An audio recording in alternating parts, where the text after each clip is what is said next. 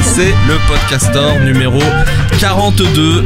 Euh, ça faisait longtemps, on se le disait juste avant l'émission, ça fait un moment qu'on n'a pas enregistré une émission. Il y a plein de bonnes raisons, et puis peut-être des mauvaises. Euh, les bonnes, c'est que on s'est pas parlé depuis Noël.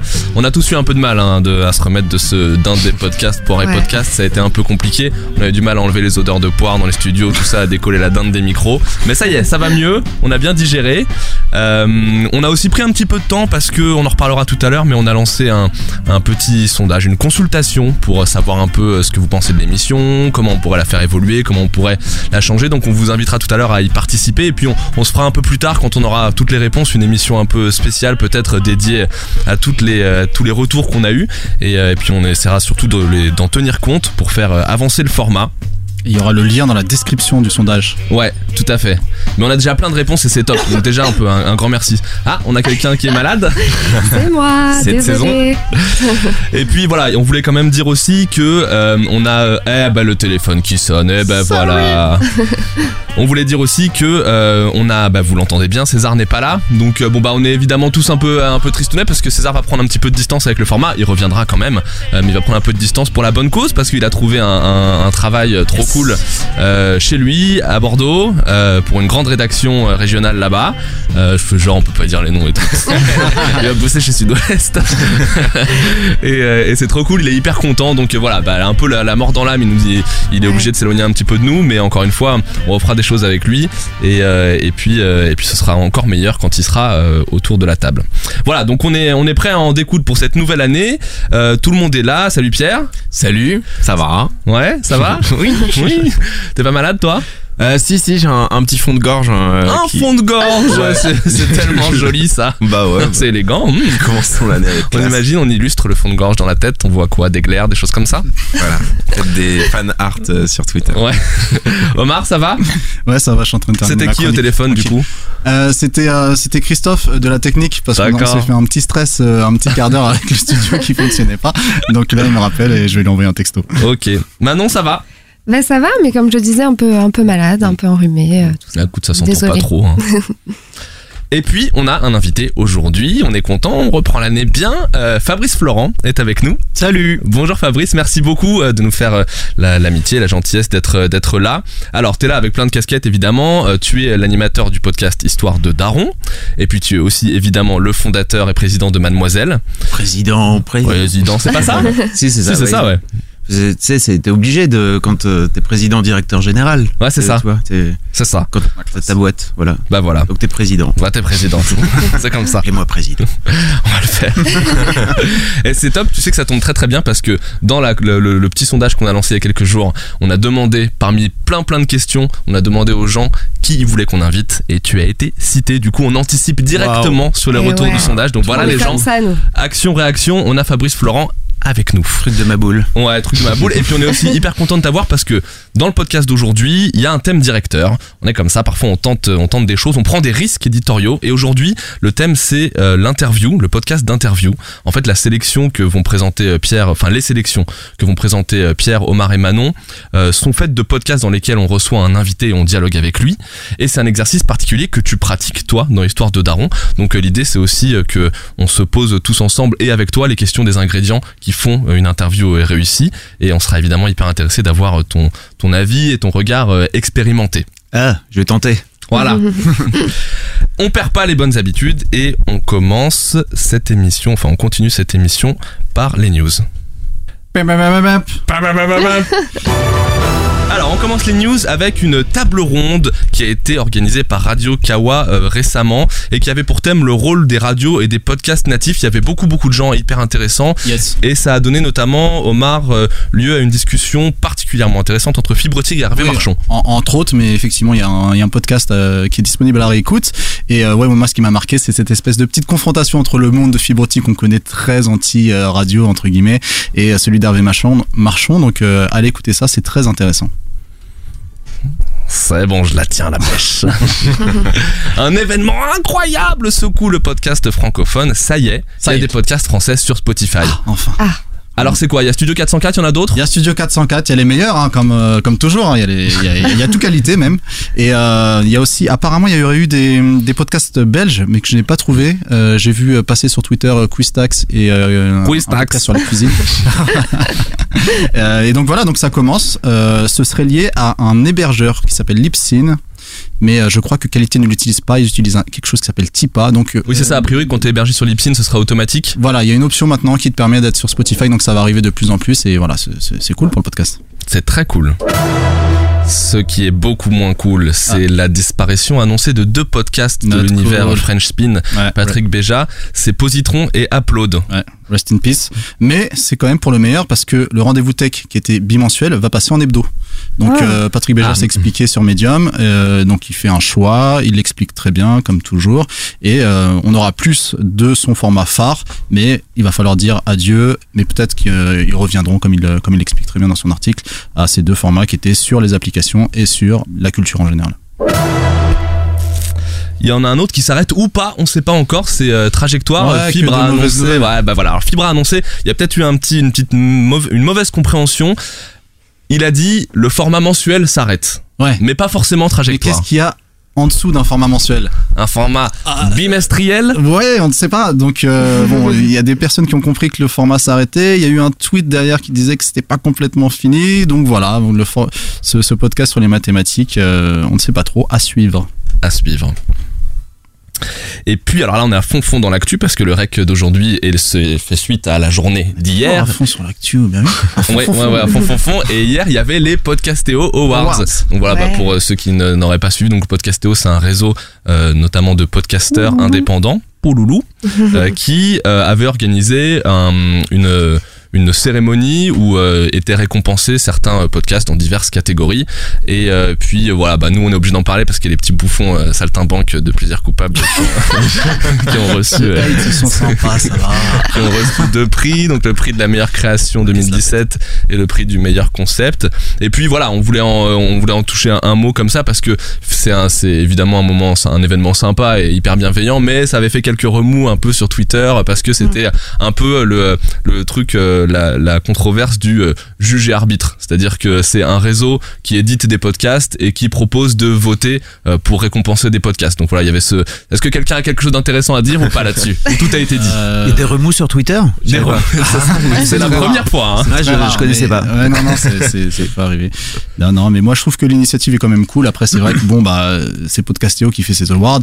Ils ont pas mal sélectionné de podcasts de Podcastéo. Et euh, de toute façon, euh, quand tu fais ce genre de cérémonie, tu un choix. Donc, euh, certains ont critiqué le, le moyen de, de désigner les nommés. Mais nous, on a gagné, donc c'est trop bien. Ok, bah c'est tout. Voilà, et puis on passe au, au rayon des nouveautés. Alors il y a Binge qui s'est beaucoup euh, agité avec euh, deux nouveautés euh, ces dernières semaines. Donc euh, Bon Plan, Bon Plan, donc Plan c'est P-L-A-N-T-S, qui est un podcast qui, qui met à l'honneur la reconquête et la végétalisation de l'espace urbain. Euh, donc euh, c'est des entretiens avec des gens euh, qui se qui, qui qui essayent de recréer des espaces végétaux soit chez eux soit dans la cité en tout cas. Je sais pas si vous avez écouté mais le premier numéro se passe sur un balcon euh, avec une dame qui a voilà qui, qui fait vivre qui fait vivre la verdure sur son balcon sous diverses formes. Et puis il y en a un autre euh, qui s'appelle Casserole euh, qui alors là on, on peut pas en dire trop parce qu'il est pas encore sorti hein, moi, je l'ai- moi, je l'ai écouté. Ouais, voilà, bah toi bien sûr tu l'as écouté parce que t'as participé à la conception, à la réflexion, à la Moi aussi, production. écouté. Ouais, tu l'as écouté, non Ouais. mais parce que Joël nous l'a envoyé. voilà, Joël Ouais, nous a fait la gentillesse de, nous, Ouais. de nous envoyer le lien d'écoute privée en attendant le lancement, mais le lancement c'est le 7 mars, je crois, c'est le ça 8 mars. Le huit. Le 8 mars. Et le, le premier épisode s'appelle Les blinis de Mamie Catherine. et qui confirme euh, la tendance food dans le, dans le podcast. Ouais. Parce que ça, fait, ça commence à faire pas mal de podcasts sur la, sur la bouffe. Voilà. Et il y en aura peut-être un dont on parlera aujourd'hui. On sait pas encore.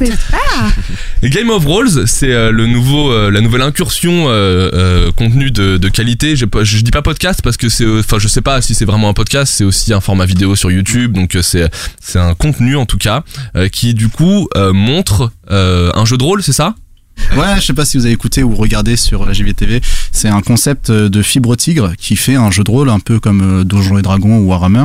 C'est le maître du jeu. Ils, ont adapté le format pour que ce soit moins, pour qu'il y ait moins de temps mort, pour que ce soit plus digeste. Et c'est vraiment cool. Il y avait pas mal de personnalités de qualité. Il y avait Daz, il y avait Lame et, et d'autres. Et euh, je vous invite à l'écouter. Ils sont déguisés. Lame avait un magnifique diadème. Ah oui, en plus j'ai vu la photo, ouais. C'est clair. Et, euh, Ouais. et c'est génial. C'est euh, ça fait penser à leur épisode, un de leurs derniers épisodes sur, sur 404 où ils avaient joué à un jeu de rôle, mais dans la Silicon Valley. Mais là, c'est plus euh, médiéviste, c'est plus euh, euh, en rapport avec les, les thèmes des, des jeux de rôle d'habitude. Allez écouter, il y a un flux RSS, c'est disponible en audio et en, et en vidéo. On peut dire que c'est encore mieux en vidéo quand même. Oui, parce qu'il y a quand même ce diadème Il y a le magnifique. Alors il y a un tremblement de terre à venir un petit peu dans la podcast faire, c'est l'arrivée de Louis Média. Euh, le- oui, eh oui monsieur, parce que Charlotte Pudlowski lance bientôt sa plateforme de Et podcast Mélissa et Mélissa de Ouais. qualité. Euh, et donc c'est le 7 mars le- le- l'arrivée Yes. annoncée, c'est ça? Avec un petit teasing visuel.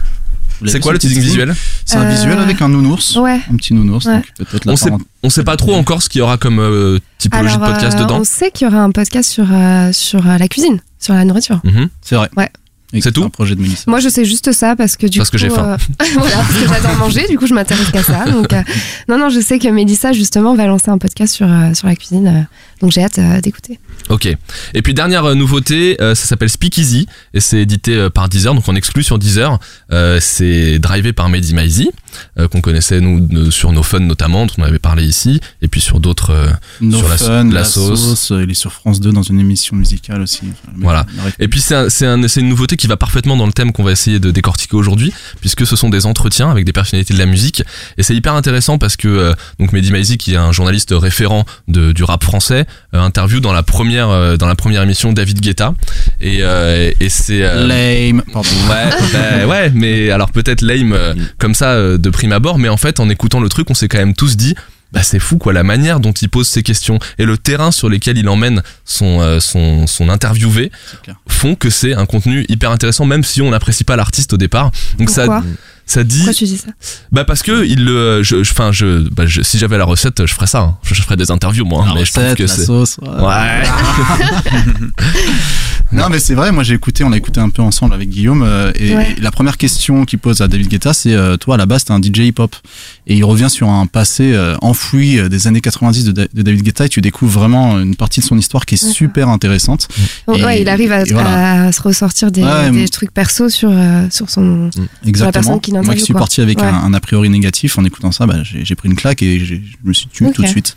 Et du coup, ça, ça, en- ça en dit, euh, ça en dit assez long sur euh, sur le la prépondérance de celui qui interview dans le- Ouais. la qualité du rendu euh, du rendu final. T'as un, t'as un avis toi là-dessus, euh, Fabrice, sur David Guetta ou autre chose Non, je trouve que en fait c'est vraiment bien de faire cette euh, ce, ce podcast sur les interviews parce que c'est un format euh, et surtout le l'art de l'interview. Je trouve que c'est un truc dont on parle assez peu. Euh, et moi, c'est vraiment un truc qui m'intéresse. On en parlera peut-être un peu après, mais c'est vraiment un truc qui m'intéresse. Et effectivement, je pense que on n'a pas tendance assez à mettre en avant le rôle de, de l'intervieweur et les qualités qu'il faut avoir. Donc c'est vraiment cool. Voilà. On va essayer de s'appliquer. Alors.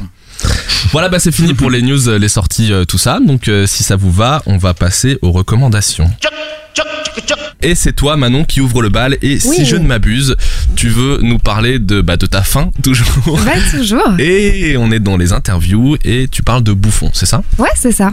Eh ben, Bah, tu m'as un peu spoilé mon, mon intro, mais Pardon. bon, c'est pas grave. Alors, moi, j'avais, j'avais vraiment hâte de, de pouvoir parler euh, justement de cuisine euh, dans le podcaster, car euh, bah, il y, a, il y a peu d'émissions qui existaient autour de ce thème. Bon, là, on voit qu'il y a, il y a quand même une émergence, comme on disait tout à l'heure. Il y a plusieurs émissions qui vont arriver, donc. euh, donc voilà, je suis très contente de pouvoir parler euh, de, Bouffon, donc le nouveau podcast de Nouvelles Écoutes.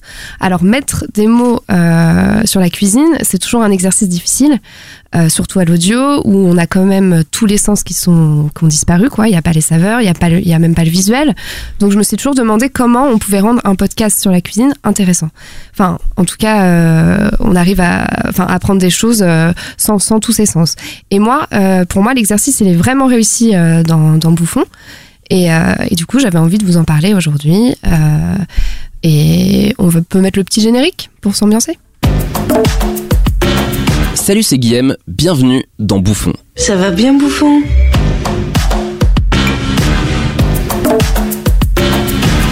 Alors voilà, donc Bouffon, c'est un podcast animé par Guilhem Madison, donc euh, alias euh, Porn Kid sur Twitter. Donc vous le connaissez peut-être euh, en tant que YouTuber, euh, notamment pour sa chaîne YouTuber, pour sa chaîne masculin singulier, euh, sa chaîne culinaire aussi, Hangover Cuisine. Donc euh, donc c'est plutôt un geek de la cuisine, un fin gourmet. euh, et donc dans ce podcast, il choisit un thème euh, à chaque épisode. Euh, ça prend souvent la forme d'un plat. Et il invite deux invités passionnés de cuisine et chacun leur tour. Donc c'est pas, les deux invités ne sont pas en même temps. Donc il y a une première partie avec un invité et un autre. Donc chacun leur tour, ils viennent expliquer bah, leur vision d'un plat, leur expérience, leurs préférences. Euh, et, euh, et on a du coup deux points de vue euh, différents. Donc souvent, d'ailleurs tout le temps, le premier interview c'est un spécialiste qui, qui exerce un métier dans la cuisine, donc soit un chef, soit un boulanger, soit quelqu'un qui a écrit un livre. Enfin en tout cas, ils parlent, ils parlent de vraiment, enfin ils sont vraiment dans la cuisine dans leur profession. Et le deuxième interview c'est un amateur. Euh, un fin gourmet, un food, un food lover, ce que vous voulez, mais en tout cas, euh, qui, euh, qui adore euh, manger, qui adore la cuisine. Du coup, euh, vous l'avez compris, on parle plus de la culture de la bouffe et moins de la bouffe en elle-même. Et, et c'est ça que, que j'ai trouvé réussi. Euh, parce que moi, personnellement, j'adore, comme j'ai dit, j'adore manger, j'adore découvrir des nouvelles adresses, euh, j'adore... euh, J'adore, euh, bah voilà, découvrir des plats, euh, apprendre des choses sur la cuisine, et je ne sais pas cuisiner. Et du coup, euh, moi, je suis la cible parfaite pour ce podcast. et, donc, parce que souvent, on parle, quand on parle de cuisine, on parle souvent de recettes, et souvent, on passe du coup dans la gastronomie. Euh, et là, euh, on parle de toutes les cuisines en fait. Euh, on parle plus d'alimentation et de plats que de cuisine au final. Ça répond un peu à ce que tu disais à la question que tu posais au début, c'est-à-dire Ouais. que finalement l'angle, enfin pour esquiver le fait qu'on perd des sens quand on est Voilà. en audio, on, il parle, il décide de pas parler de, de, de pas aller sur le sur le terrain des saveurs et des ça. sensations, mais plutôt sur le la place de la Ouais. gastronomie dans Alors le les monde sensations plutôt ouais l'amour enfin en tout cas euh, l'amour qu'ils ont pour le plat quand ils le goûtent ça on, le- on le ressent plutôt dans la deuxième partie avec les avec les interviewés qui adorent la cuisine mais c'est vrai qu'on parle pas de comment faire cuire euh, je sais pas un poulet enfin c'est pas du tout On ça dit pas comment tourner un artichaut non Bah, à l'unilatéral non, je- Ah le chou-fleur non, non, on parle pas du tout de ça. Mais euh, par exemple, euh, bah, juste pour résumer les thèmes, on a euh, les ramen, les tacos, les crêpes, le pain, les pizzas, la raclette. On parle même de kebab. Euh, en fait, c'est des plats qu'on consomme tous les jours. Euh, et euh, et il y a même un épisode. Après, il y a des épisodes. kebab. Ici, il y a beaucoup de consommateurs de kebab. Il y a des addicts. Et je vous- justement, je vous conseille l'épisode euh, sur sur les tacos. Dans la deuxième partie, il y a, euh, je sais plus comment il s'appelle, Merwan, je crois, c'est un c'est un ami justement de Guilhem. Ils font du stand-up ensemble. Et lui, euh, soi-disant, c'est euh, le numéro un du kebab. Il connaît tous les kebabs d'Île-de-France. euh, voilà. Donc euh, et donc il en Je parle un peu dans, dans, dans l'épisode. Et euh, il y a des épisodes aussi sur, euh, il y a un épisode sur euh, sur le, mode de vie vegan et sur les food trucks où c'est un peu différent, c'est un peu des, des, tendances plus que ou, ou des modes de vie. Donc là c'est pas tout à fait sur un plat mais c'est intéressant aussi. Et du coup ça nous apporte un éclairage sur des plats. connus de tous et, et par exemple dans le premier extrait qu'on va écouter juste juste après c'est sur le pain et euh, c'est un boulanger qui en parle. Donc là, euh, là c'est un peu la partie euh, expertise et savoir-faire où on apprend comment, euh, comment du coup un vrai pain, euh, enfin comment un pain euh, doit être vraiment conçu en fait au départ et qu'il y a beaucoup de clichés justement autour de ce pain. Donc, je vous laisse écouter. Vous dites la, la- les études de boulanger que vous faites ne vous satisfont pas et que c'est pas ce que vous voulez faire, mais qu'est-ce que comment vous le savez ça? Comment vous avez Mais appris vous lisez euh, le programme. C'est-à-dire que le, le programme qui vous est défini, c'est très simple. Hein, les CAP boulanger ouverts aux personnes qui ont plus de 26 ans, donc qui, qui ont plus droit aux études gratuites, c'est 7000 euros les 6 mois. Donc vous réfléchissez à deux fois avant de sauter le pas. Moi, je les avais pas les 7000 euros. Donc je lis le programme et qu'est-ce que je vois? Effectivement, des fermentations extrêmement courtes. Euh, les, du- le bio, bah non, c'est pas le, c'est quoi le bio? D'accord, ok. Aucun souci sur, je vous dis, l'aspect gustatif et santé du produit. Par contre, on va aller vite, on va faire du beau produit. Limite, vous pourrez vous présenter ensuite en concours du meilleur euh, ouvrier de France parce que ça va être très très beau. Mais euh, c'est pas ça pour moi. C'est c'est faire un, un produit d'abord qui doit être bon, ce qui bonifie les arômes. C'est ce temps important. C'est pas juste quelques, je vous dis pour le pain quelques heures, c'est plutôt quelques jours.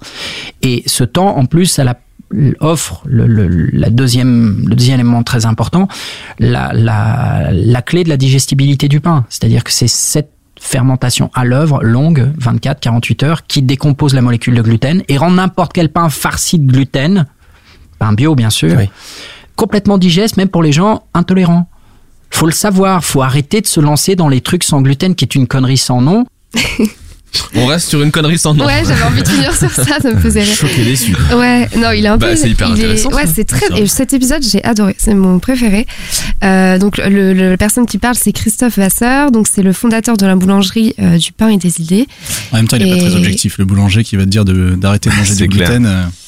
Non, il te, non, il te dit, que le pain est tout. accessible même aux gens qui sont intolérants au ça, C'est gluten. un truc Ah, incroyable, c'est que je ne savais pas, c'est et j'ai appris grâce à ce podcast, c'est qu'en fait, tout, enfin, c'est ce qu'il dit, en fait, le temps de la fermentation, il faut 24 heures à 48 heures pour un pain, pour que toutes les molécules de gluten soient enlevées, en fait. Donc, n'importe quelle, euh, après, il faut de la farine bio, c'est ce qu'il dit, mais en tout cas, euh, Mais ça, c'est la base. c'est la base, non mais voilà.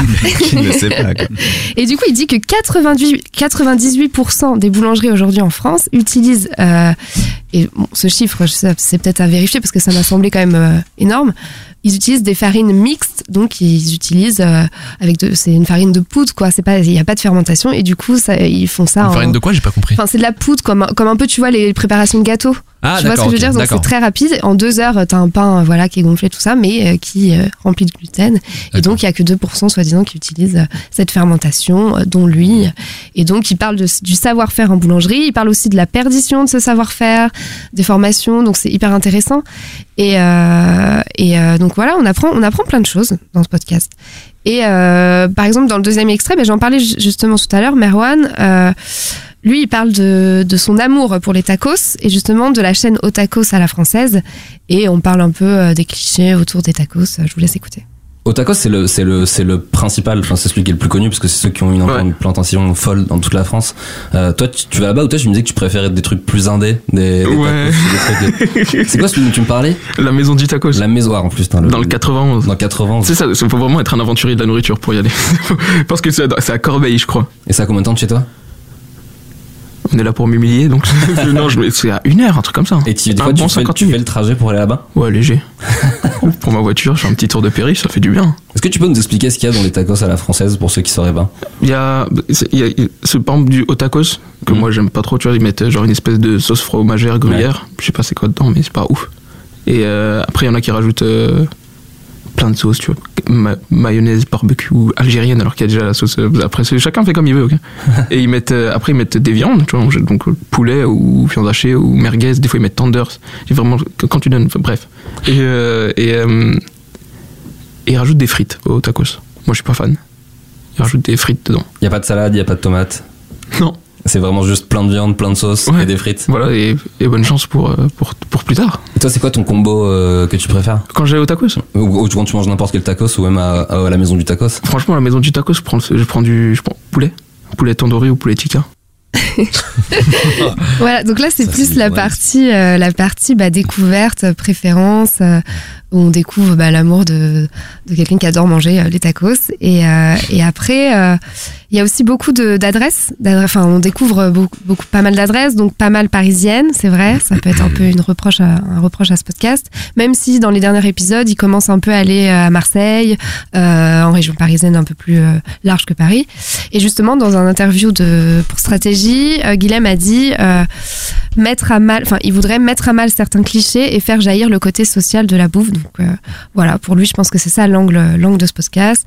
On apprend aussi pas mal de clichés, euh, comme on disait tout à l'heure, les tacos, par exemple, que c'est pas exactement le pain comme on l'entend. C'est un chef euh, mexicain qui en parle. La raclette, par exemple, que au final, c'est un plat qui se mange, enfin, c'est un plat d'été. C'est un plat qui se mange l'été, c'est un plat léger, enfin, enfin léger.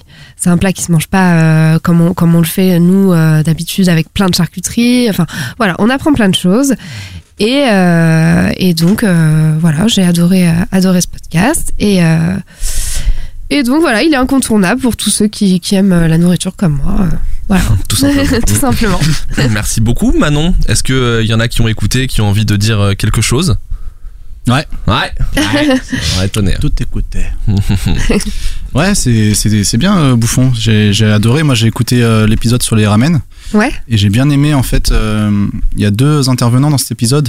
Ouais, comme tout le temps, il y a toujours deux Voilà, intervenants. je, je connais pas trop le modèle puisque j'en ai écouté qu'un seul, mais. euh, Bah, je viens de te l'expliquer en fait. Ok. Pardon. man. Mon dieu. J'avoue que c'était très clair en plus. J'ai dit chacun leur tour euh, dans un patriarcat. Mais je crois qu'ils m'écoutaient pas. Oui, j'étais un peu sur ma chronique, je suis désolé. Voilà. non, non, t'inquiète. C'est moche les coulisses. hein. Ouais, non, mais moi, je suis, je suis assez d'accord par rapport à Bouffon, vu que. Enfin, en fait, c'est assez bluffant quand même euh, comment tu peux avoir la, la dalle après ce podcast. Ouais, c'est ça aussi. C'est vraiment- Ça, ça donne très envie. hein. Quand, quand tu commences à avoir euh, tu vois, des petits gargouements et tout, tu vois, tu te dis, euh, putain, c'est euh, c'est pas réussi quand même. Ouais. Alors que tu, tu viens de loin, comme tu l'expliquais avec euh, le délire d'essence, Non, non, Euh, ils arrivent très bien. à- qu'avec euh, seulement Louis euh, donner fin, quoi. Ouais. Louis Média? Louis Média. Pardon. Allez, on rebondit sur les Et ben podcasts de Média. justement, Louis Média, dans le dernier épisode, euh, Mélissa est invitée pour parler de la pizza, La pizza. et elle nous donne très envie parce que ça se voit qu'elle adore la pizza, elle en mange une fois par semaine. euh, Et donc, euh, ah, j'ai oublié de dire d'ailleurs que ça sort euh, chaque mercredi. Donc c'est un podcast euh, hebdomadaire. Ok. Fabrice, t'as déjà écouté ou pas Bouffon? Non, mais là, ça m'a donné envie. voilà. Cool. Top, ben merci beaucoup Manon. Euh, si ça vous va, on va passer à notre deuxième recommandation et c'est toi Pierre qui va t'y coller. Ça te va? Va. Attends, bouge pas, j'ai pas chargé la virgule. Ah, Il faut que je remette ma virgule. Allez Pierre, c'est à toi. They're playing basket. all around the world. attends, Lee Curtis. To the beach, y'all. Let's go. All around the world. Y'all know. So. So. Je, regrette, je regrette pas du tout. T'es obligé de rapper maintenant pendant toute ta chronique. Bah ouais, voilà, donc c'était le challenge. Non, euh, je pense que vous l'avez compris donc euh, par euh, par l'écoute de cet extrait, mais on va parler de ballon rond, de dunk, de raquette, de sueur sur le parquet, de maillot, de bimbo et en fait de tout le lexique De du bimbo? basketball. Bah ouais, ouais, il y a, y a des bimbos, ouais, c'est le sport, tu vois, c'est c'est c'est la folie, la Ah folie bon des, des mélanges. Ben, bravo. Et bah vas-y, développe. Mais pourquoi Red Weiss, une énorme bimbo. Je sais pas pourquoi j'ai sorti celui-là. Ah, c'est bon parce qu'il rimait avec maillot. Enfin bon, peu importe. Euh, du coup, ouais, je vais vous parler de 48. Donc c'est un podcast euh, sur le basket. Donc, qui s'appelle euh, en fait 48 du basket et des histoires et, euh, et voilà et ça m'importait aussi de pour revenir sur cette entrée musicale de d'entrer euh, d'entrer comme ça parce que le basket comme beaucoup d'autres sports c'est euh, c'est euh, c'est une vraie culture qui s'en dégage. Donc euh, avec bah forcément la, la NBA comme vitrine euh, on va y avoir des codes musicaux des codes vestimentaires euh, un- du langage un certain langage. Et c'est ce qui va apporter en fait énormément de contenu à ce podcast sur le basket. Et donc 48 du basket des... ouais, Et donc ouais non mais je, je parle assez vite et en fait euh, depuis tout à l'heure je suis assez silencieux parce que je me tiens le ventre parce que j'ai énormément faim voilà je- Bah voilà, je bah, c'est que Manon a fait une superbe Ouais. chronique Ouais. et, que du coup on a tous la dalle. D'où mon intervention tout à l'heure parce qu'en plus il y a eu bouffon le podcast moi j'étais là en mode, la raclette mais, euh, mais donc pour revenir euh, pour revenir sur 48 alors leur promesse c'est euh, donc euh, découvrir en fait les, les coulisses du basket à travers donc euh, des personnalités vu que voilà c'est le thème des interviews toujours respecté et euh, des personnalités qui euh, qui possèdent en fait euh, de, de plus ou moins plus ou moins loin un lien euh, Attendez, on éteint les micros, Manon se mouche. Elle allait à l'autre bout du studio, mais c'était pas suffisant. en plus il y a eu la chaise en même temps J'ai vu une espèce de saturation sur les trucs là. Vas-y tranquillement, prends ton temps. Allez-y, mais continue. Bah oui, on continue. Donc, t'as- Bon, excuse-nous Pierre. reprends Nathan, t'en étais à des inter. Non, non, mais vas-y, des personnalités du basket. Ah, ok, Ouais, ok, ouais. y a pas de souci. Donc, euh, donc voilà, sous forme d'interview, des personnalités, Non, je- des personnalités qui sont, euh, qui ont un lien plus ou moins fort avec le basket, parce que ça peut très bien être plus ou moins direct. plus ou moins, ouais, plus ou moins direct. Ça peut être des anciens joueurs, ça peut être euh, des coachs, des animateurs ou, ou même des simples euh, artistes euh, qui. euh, Mais il jamais n'y a pas simple eu d'être qu'un un seul artiste, épisode. Voilà, j'allais enchaîner là-dessus. Non, mais ça parce que ça c'est leur pitch, ça c'est leur Ah. ambition future. Moi j'ai vu vu qu'il y avait qu'un seul épisode, je me suis dit, bah, que c'est Bah, un- il se fout de notre bah, gueule. bah, attends. Il aura eu des trucs en perso Non, mais donc oui, voilà, c'est euh, un podcast euh, tout chaud, tout neuf, euh, vu qu'il a pour l'instant qu'un seul épisode. Et donc, bah, je vais vous parler forcément de cet épisode-là. Alors, euh, cet épisode, en gros, euh, donc l'interview, c'est Frédéric Weiss. Euh, pour ceux qui ne connaissent pas, en fait, c'est l'ancien euh, pivot de l'équipe de France. Euh, il nous a rapporté euh, en 2000. euh, Années 90-2000 Ouais, 2000, exactement. Ah oui, euh, pour sa carrière euh, Ouais, pour en sa tant que carrière. joueur. Ouais, on est plus sur du 90-2000. Et euh, donc la consécration en 2000 euh, où il nous a rapporté une, une médaille d'argent à Sydney au JO.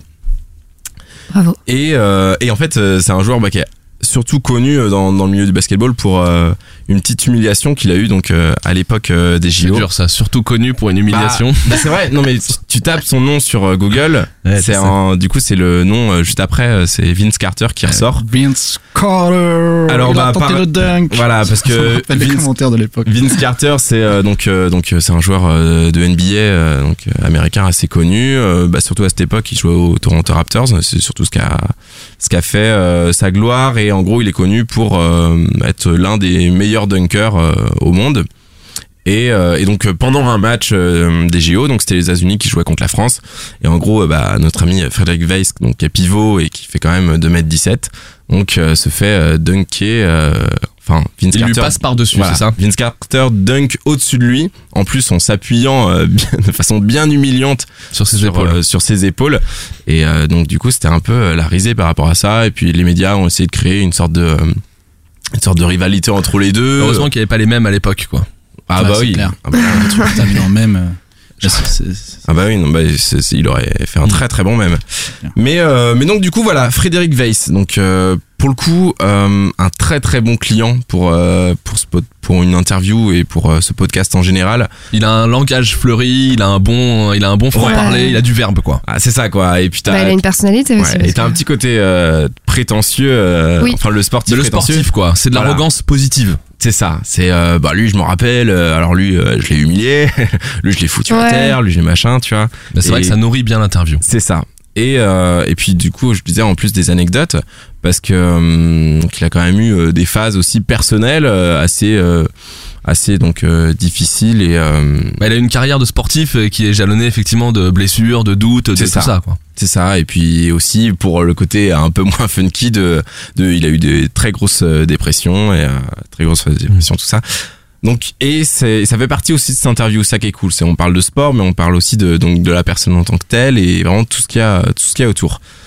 Et donc euh, bah tiens en parlant d'anecdotes, on va commencer par mon petit premier extrait Tiens quand même. en parlant d'anecdotes, je te propose de nous lancer l'extrait. En fait, il y, a- il y a plusieurs histoires dans l'histoire, effectivement. Donc, j'ai été drafté par les New York Knicks en 99 et je venais de faire une dernière discale. Donc, euh, j'avais pas joué depuis 6 ou 7 mois. Je suis arrivé là-bas et je pouvais pas jouer, clairement, après 6 ou 7 mois. Donc, les mecs m'ont dit, euh, euh, bon, écoute, euh, on te laisse une année encore en Europe. Sauf qu'entre temps, mon agent Didier Rose est allé en prison. Et mon autre agent, ça c'est une vraie anecdote que je raconte là. Mon autre agent américain m'appelle et me dit, Fred, fausse. my wife passed away. Sauf que j'avais jamais entendu passed away de ma vie. J'avais entendu die euh, ou, ou, whatever, euh, ou autre chose, je veux dire. Mais passed away, j'avais jamais entendu. Bah, je dis ok, bah, pas de problème. Dans ma tête, je pensais elle était allée se promener quoi. Bah, pas de problème, tu m'appelles quand elle rentre quoi, tranquille. Et bah ça a pas dû passer super bien parce qu'il m'a jamais rappelé.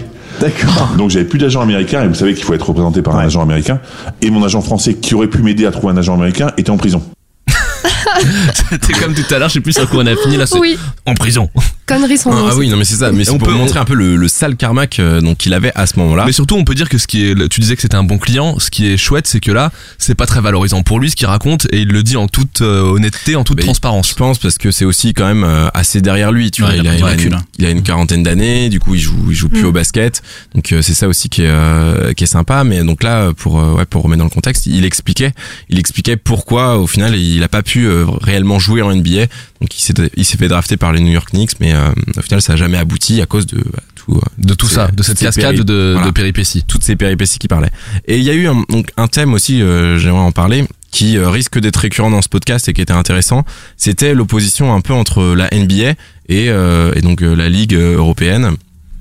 Et en fait, cette opposition entre les États-Unis et donc et l'Europe ou même les JO. Qui, bah, lui, il a une, une image assez sympa. Il, donc est très facile à comprendre. Il explique en fait le la NBA c'est vraiment euh, du cinéma d'action, tu vois, du, Michael Bay, alors que euh, en Europe on est plus sur du sur du film d'auteur quoi. Et c'est vraiment ça. Et Cette comparaison. mais ouais non mais au moins c'est tu vois c'est simple. Et C'est imagé. ouais. et- J'ima- J'imagine les mecs de la NBA avec des guns et tout. et, genre en Europe, ils sont Bah, posés c'est- avec un livre. euh, non, mais tu Ouais, bah au final c'est l'art l'art du spectacle et, et ça et je pense que cette image vaut pour euh, pour plein d'autres sujets. Et en fait, c'est- c'est- je trouve ça intéressant parce que quand tu fais du basket, euh, souvent ou quand tu t'intéresses au basket, tu euh, tu suis rarement les deux. En fait, C'est- un peu euh, t'as comme un, un, un camp à choisir parce que déjà c'est c'est assez dense euh, de vraiment de, de suivre euh, le basket dans sa globalité euh, à tous les championnats. Et, euh, et le fait que le décidément Je suis désolée. et le fait qu'il traite pas juste la NBA ou juste la Ligue européenne, je trouvais ça cool, tu vois. Il, vraiment, il fait un mélange des deux et euh, sans mettre trop de références et trop de parce que moi, je vois par exemple bah voilà, bon, j'ai fait en gros, j'ai fait du basket pendant 8 ans avant. Donc, en Allez, fait, on je le place. Bah non, mais parce que Moi voilà. j'ai fait du ping-pong hein, et je le raconte pas à tous les podcasts, enfin tu vois. Voilà, non Non, mais mais toi, c'est pas très valorisant, quoi. Oh non, on n'a rien contre les pongistes, hein, vraiment. Mais Je euh, rigole. Mais du coup, non, mais pour, pour parler de ça, c'est qu'en en fait, quand tu, voilà, bon, tu, tu fais du sport, t'es jeune et c'est vraiment ta passion, tu vois. Comme quand je parlais de tous ces codes-là, tu les respectes. C'est, ouais, c'est à fond dedans. Et, et au final, une passion, ça peut se perdre, tu vois. Et, euh, et moi, voilà, j'ai super, enfin, j'ai grave apprécié ce podcast parce que elle m'a, euh, elle est un peu revenue euh, en moi. tu veux remettre le maillot mais non, C'est bah, parti. pas, pas non, pas non plus, mais enfin, ça prend tellement de temps de devoir suivre des matchs, machin. À la NBA, en plus, euh, c'est des trucs, ça passe à 2h du mat parce que c'est trop mal diffusé en France.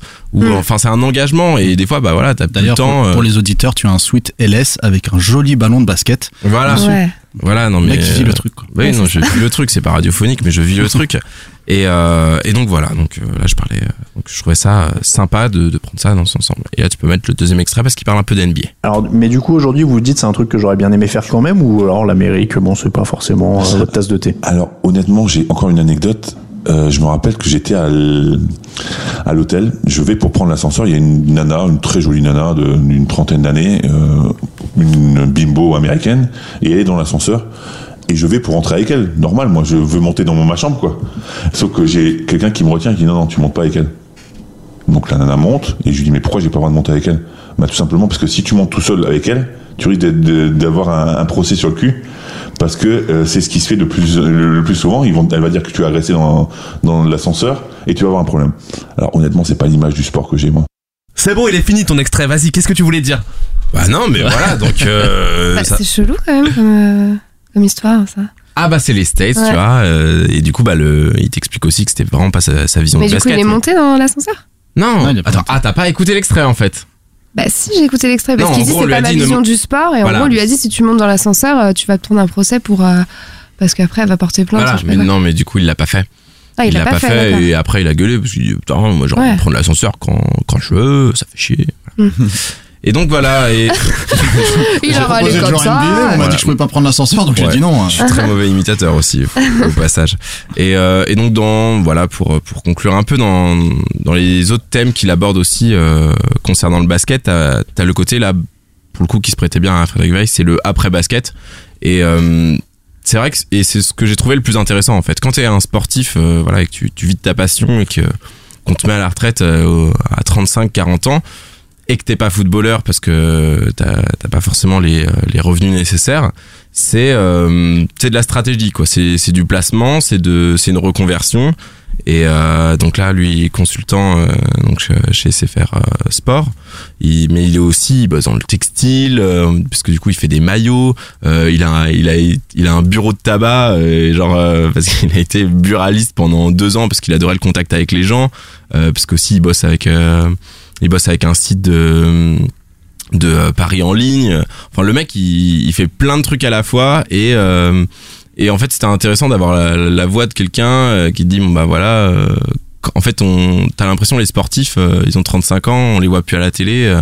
on les oublie totalement ou on s'y intéresse plus alors que non je trouve ça intéressant les mecs sont pas morts et et de voir un peu le- leur vie d'après je trouve je trouve que c'était un angle sur le sport plutôt sympa Du coup, tu dis presque que euh, finalement le, le, le versant personnel et euh, de l'interview est tellement présent que même pour quelqu'un qui est pas absolument fan de basket, c'est accessible. C'est ouais, bah je pense. Après, euh, c'est, je suis assez mitigé euh, sur la question sur euh, si vraiment tu connais rien du tout au basket, euh, tu peux être intéressé par, ce podcast. Mais euh, au moins pour la deuxième partie d'interview, ça peut ré- répondre à une question que tu as pu déjà te poser concernant les sportifs euh, en général en fait. Donc euh, ça, pour moi, c'est un des points positifs.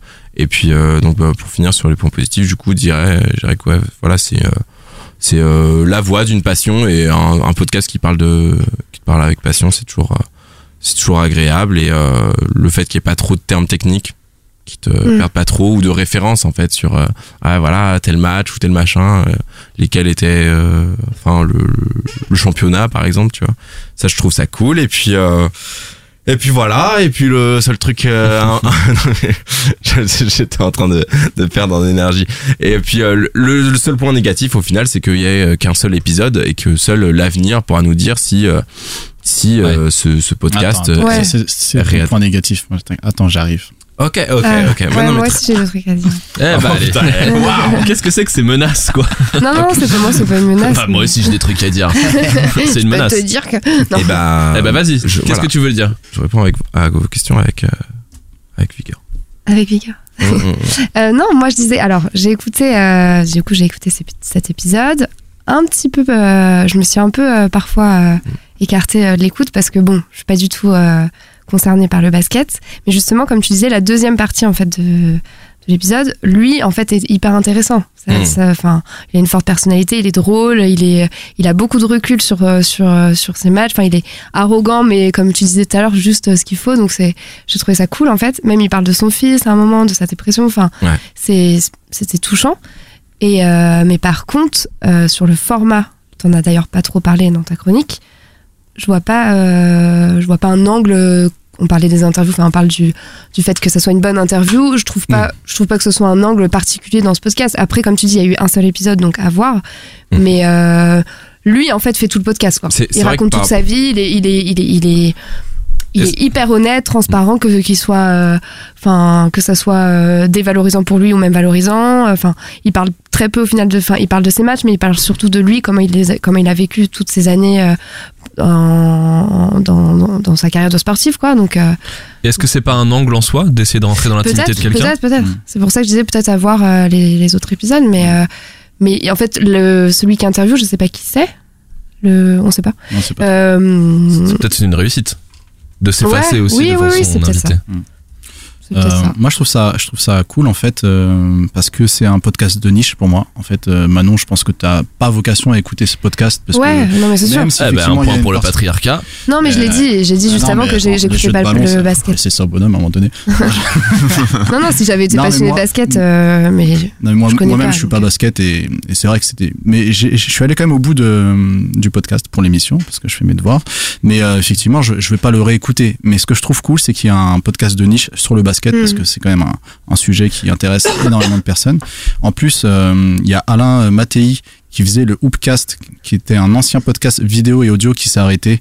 Et lui travaille sur ce projet, donc c'est un petit peu la renaissance euh, Ouais. du Hoopcast sur un nouveau format audio et, et plus interview. Donc ça, c'est toujours positif. Euh, après, pour, je disais, bon, pour déconner les, les trucs négatifs, moi je trouve que bon, c'est anecdotique, mais le titre et le titre et le logo sont un peu basiques. Tu vois, c'est un peu euh, podcast euh, 2008. tu vois, genre machin, le podcast avec des micros en logo. bon, ça. Bon, ça c'est juste pour l'anecdote. Mm. Je trouve que c'est dommage que l'intervieweur utilise le vouvoiement. D'ailleurs, Fred, euh, le, Weiss. le joueur euh, Weiss, euh, le tutoie. Donc il y a un espèce de décalage. Mais bon, ça se fait partie à mon avis des, des réglages. Par contre, pour l'aspect super positif, l'intervieweur connaît son sujet sur le bout des doigts. Ouais, ouais. Il le reprend même sur ses stats de certains Oui, c'est matchs. vrai. Sur le Euh, double-double. Ouais, euh, voilà. Euh, il, lui, il lui met tout de suite les trucs négatifs. Il lui parle de Vince Carter euh, en d'entrée de jeu. Tu sens que c'est détendu et que voilà, on va parler de choses positives et négatives. Et donc euh, donc voilà. Et puis ils ont aussi choisi un super bon client parce que moi, j'ai Ouais, été c'est pour ça. le coup, c'est vrai que j'ai été touché par la deuxième partie. Ouais, moi aussi. Pour l'aspect perso, parce que c'est, il a, il a l'air d'avoir vécu des, pas mal de choses, euh, ce, ce type, autant positif que négatif. Donc, euh, donc voilà, au final, je trouve que c'est génial, mais que c'est fait quand même pour les de, de basket. Fabrice, tu l'as écouté? Ah, Moi, je suis un grand passionné de basket et, Ah. et, euh, et en fait, je, il faut aussi dire que ce podcast est coproduit par Basket USA en fait, qui est un, Ouais, qui est un site de référence. en fait aujourd'hui. euh, Donc, ce qui est aussi une voie d'entrée intéressante. Euh, et j'ai trouvé que c'était, enfin, je trouvais moi ce, ce podcast vraiment, en tout cas ce premier épisode vraiment super. On a Mm. très très peu tendance à entendre parler les sportifs en général de ce qui se passe autour euh, de juste le terrain. Et, euh, et, et je trouve que Fred, comme tu dis, Fred Weiss c'est un super client. Et Mhm. cette anecdote, la folle, où en fait le mec comprend pas, il comprend pas Passed Incroyable. Away, et en fait ça lui flingue sa carrière aux C'est États-Unis. Incroyable. Ouais. Mais tu te dis, mais waouh, c'est vraiment fou. Et le mec qui se livre comme ça, effectivement, c'est c'est assez zinzin. Et je trouve qu'en ça, l'intervieweur est bon parce qu'il l'amène sur le, il sur le sujet euh, de je pense qu'il y a une vraie forme de confiance en fait entre qui fait qu'il arrive à se livrer comme ça de façon aussi euh, naturelle. Après, effectivement, sur sa dépression, je suis pas allé jusqu'au bout encore. Je l'ai pas. Il est en cours d'écoute. Euh, mais On va pas spoiler. donc, donc vous m'avez vous m'avez teasé en même temps. Ça m'a ça m'a donné envie de de- d'écouter la suite. Mais effectivement, j'ai j'ai trouvé que que le podcast c'est plutôt bon et j'ai hâte en fait de de voir s'il y a des coachs par exemple parce qu'il y a aussi un aspect euh, Mm. dans les vestiaires qui peut être intéressant. Comment tu fais pour gérer un groupe, pour gérer une équipe comme ça Je sais pas trop ce qu'ils vont ce qu'ils vont y mettre dedans. Mais en tout cas, ça ça m'a donné envie quoi. Mais euh, en tout cas aussi juste un truc euh, que j'ai pas dit et que j'aurais bien voulu dire par rapport vu qu'on parle euh, vu que le sujet c'est l'interview euh, au final ce, ce format euh, enfin pour le coup il, lui il fait des, des interviews assez classiques parce qu'il il suit en fait une chronologie tu vois. Mais parce qu'après ça sert son propos je La pense. chronologie de la carrière, tu veux Voilà, dire c'est ça. C'est ça tu vois ça s'appelle euh, le, le bas- du, du basket des histoires. Et du coup il va vraiment je pense te vouloir te raconter ça comme une histoire. Donc euh, il commence du début et à Mm. chaque fois il revient sur des dates fortes et voilà, ça peut être une des, des techniques euh, d'interview, mais euh, pour le coup là, ça s'y prête bien vu que vu que souvent un sportif c'est surtout sa carrière. Cool. Bon, eh ben merci beaucoup, c'est intéressant et puis euh, ça va nourrir un petit peu le propos de tout à l'heure. Il nous reste une personne à écouter dans ses recommandations. Omar, aujourd'hui, tu veux nous parler de complotisme.com, c'est ça? Ah, il commence d'entrer. hein. Tout de suite. Il y a des choses qui vont pas dans ce monde, tu sais, Guillaume Jiquel. On ne dit pas tout. Ah bon? Eh oui. Les Français ont le droit de savoir. C'est pour ça que je vais vous parler de Thinkerview, qui est une chaîne YouTube à la base et qui a été, euh, qui a été qui est passée en audio depuis quelques mois, qui a été définie par Mark Ullman. Je sais pas si vous connaissez Mark Ullman. Moi, je connaissais pas. Apparemment, c'est un, un ancien journaliste français de renom qui a qualifié Thinkerview euh, de, de groupe indépendant issu d'Internet, très différent de la plupart des think tanks qui sont inféodés à des partis politiques ou des intérêts privés. Donc euh, voilà, ça pose un petit peu euh, Les bases. les bases. Donc voilà, Thinkerview, c'est un think tank, donc euh, un endroit où on a des réflexions sur euh, notre monde qui s'est hum, qui s'est euh, doté d'un média avec cette euh, chaîne YouTube dans un premier temps, ça a plusieurs années, c'est ça date pas d'hier, ils ont pas mal d'ailleurs de d'abonnés, je crois qu'ils ont 100 000 abonnés, donc c'est quelque chose qui est assez reconnu. Et ils font de l'audio depuis quelques temps, c'est pour ça que je me permets de vous en parler. C'est gratuit complètement? C'est complètement gratuit. Ils sont bénévoles, tu fais bien de, de le dire. Ils ont un Tipeee qui tourne pas mal. D'ailleurs, je crois qu'ils ont 4000 euros euh, par mois ou par épisode. Donc c'est euh, c'est voilà, c'est indépendance garantie. indépendance garantie, complètement. Et donc, ils interviewent des personnalités, médiatisées ou pas, sur les enjeux actuels et sur le futur de notre monde. Donc, euh, on a, il y a une belle brochette de, de, gens qui participent à ces interviews, notamment Étienne Chouard. Vous devez connaître Étienne Chouard, qui est une personnalité qui euh, propose euh, une nouvelle société via une constitution qui serait écrite directement par les citoyens. Et donc voilà, on peut commencer directement avec un petit extrait de cette personne qui est un peu long, mais qui pose un petit peu le genre de discussion.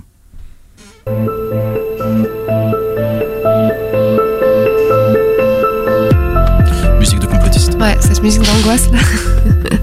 bonjour. Bonjour. Nous vous recevons aujourd'hui pour une chaîne YouTube qui s'appelle Thinkerview. Petit problème de son. Normal. Quoi de son? On est bon. On voudrait Ils avoir veulent- votre t'as le mec dialogue avec son extrait. Ce qui se passe en ce moment, la géopolitique, la finance, le terrorisme, peut-être le hacking. Quel jour on est aujourd'hui? On est vendredi 4 euh, août. La nuit s'est bien passée? Oui, bah, en fait, comme la nuit du 4 août en 89, il s'est pas passé grand-chose. Je sais pas si vous vous souvenez qu'ils ont promis qu'ils... euh, les aristocrates ont promis qu'ils allaient abandonner leurs privilèges. Et puis en fait, ils n'ont rien abandonné du tout. Ils ont, ils ont promis qu'ils vendraient à un prix inaccessible ces privilèges et finalement ils les ont gardés. Quel Une type de des- privilèges euh, ils ont actuellement? Qui a quoi? Est-ce qu'il y a vraiment une upper class? Oh oui, bien sûr. Le premier des privilèges que je mettrais en avant, c'est celui pour certains, tout petit nombre, de créer la monnaie. Il me semble que dans une société, le droit des peuples à disposer d'eux-mêmes, la, la possibilité pour les populations de décider de leur destin dépend directement de leur aptitude politique à créer la monnaie nécessaire pour financer leurs activités. Et les peuples qui ont renoncé, qui ont perdu ou qui se sont fait voler ou qui ont renoncé volontairement à la création monétaire publique ont perdu en même temps leur souveraineté politique. Et donc le principal privilège que je mettrais en cause aujourd'hui, s'il fallait en choisir, il y en a d'autres, hein, mais ce serait celui de la création monétaire qui pour l'instant est dans les mains des banquiers privés. Il n'y a aucune raison, il n'y a aucune raison logique, rationnelle, conforme au bien commun, qui légitime qu'on abandonne, qu'un corps social abandonne la création monétaire à certains des humains qui font partie du corps social. C'est extrêmement dangereux, ça rend ces humains hyper puissants et ça prive les autres humains, c'est-à-dire la, la quasi-totalité du corps social, du moyen, des moyens euh, physiques, des moyens matériels de financer des activités. Ah, c'est autre chose que le basket ou les ramen. Oh là là Ah, pardon, Le mec, Manon. il préparait sa, sa punchline Ah, depuis venu comme un ça, extrait. C'est clair. non, mais c'est vrai, bon, c'est, assez deep, comme euh, vous pouvez vous en rendre compte, c'est assez sérieux. Excusez-moi de laisser un peu Ah ouais, cette musique euh, d'ambiance là. Mais c'est, euh, je trouve ça super intéressant parce qu'après qu'on soit d'accord avec les intervenants ou pas, parce que c'est quand même assez politique, hein, Ethan Schwarr, euh, voilà, représente aussi euh, sa propre pensée. Euh, ça, ça parle vraiment des rouages de la société, ça parle de l'actualité sur des périodes plus plus vastes qu'un simple JT. Et donc euh, ils vont traiter de tous ces sujets qui sont super importants finalement. L'économie, la société, euh, euh, l'information, l'écologie, voire même la nutrition. Il y a vraiment de tout. Il y a Guillaume Maurice de, de France Inter par exemple qui est passé. Il y a Frédéric Tadei, il y a Natacha Polony, donc des gens qu'on connaît, qu'on voit à la télé, qu'on écoute à la radio. Mais il donne aussi la parole aux personnalités plus d'Internet. Etienne Schwarr est, est- est plutôt connu de- depuis euh, d'Internet. Ils ont aussi donné la parole par exemple à Russia Today. RT, le média, je sais pas si vous connaissez, qu'on qu'on dit euh, souvent euh, influencer euh, les, les élections, etc. Donc c'est c'est- bien, je trouve que c'est sain aussi de savoir ce qu'ils vont ce que ces personnes vont dire. Euh, Il y a eu des membres du gouvernement, il y a eu Cédric Vi- Villani, c'est ça, ou Mounir Majoubi. Il y a vraiment de tout. Et ce qui est super, c'est que le format permet à ces personnes de dire des choses peuvent pas vraiment dire sur les médias traditionnels pas sous prétexte que ce soit des choses cachées, complotisme, machin truc, mais le format ne s'y prête euh, juste pas, parce que c'est trop court, parce que les questions parfois ne vont pas dans cette direction-là. Là, on a, on a un intervenant que, qui parfois, je trouve, est agaçant. En fait, il aime pas mal se mettre en avant et, Ouais. et, et parfois il coupe la parole et tout. Il a- provoque un peu Il aussi. provoque un Mm. petit peu, mais avec du recul, je me suis dit, en fait, c'est quand même cool parce que Mm. ça, ça t'apporte aussi des réponses. Ils ont, ils ont pas honte de demander euh, combien les personnes gagnent, etc. Et c'est vrai que ça t'apporte de l'info au final. Donc c'est super important euh, d'avoir cette, euh, cette confondation. Est-ce que c'est le, le- il y a un l'angle? Est-ce que c'est à chaque fois de d'éclairer quelque chose qui est euh, qui est pas visible pour les autres ou est-ce qu'il y a une volonté de dénoncer tout le temps ou est-ce que euh, Non, voilà, est-ce pas que c'est un peu provoque comme euh, format ou? Non, non, c'est pas, c'est pas, c'est pas provoque. Enfin, lui, lui, un petit peu provoque. Tu sens que les mecs, en fait, c'est des hackers. J'ai oublié de le dire. Et euh, ce sont des hackers, et tu sens qu'ils ont envie de, de donner euh, une nouvelle euh, façon de traiter euh, cette actualité, et qu'ils ont envie de s'affranchir de, de tout le reste. il y a un, Donc, un truc un peu punk il y a un truc un petit peu punk, euh, tu sens qu'ils sont un petit peu énervés, mais en même temps ils sont ils sont très calmes dans leur euh, dans leur façon de traiter.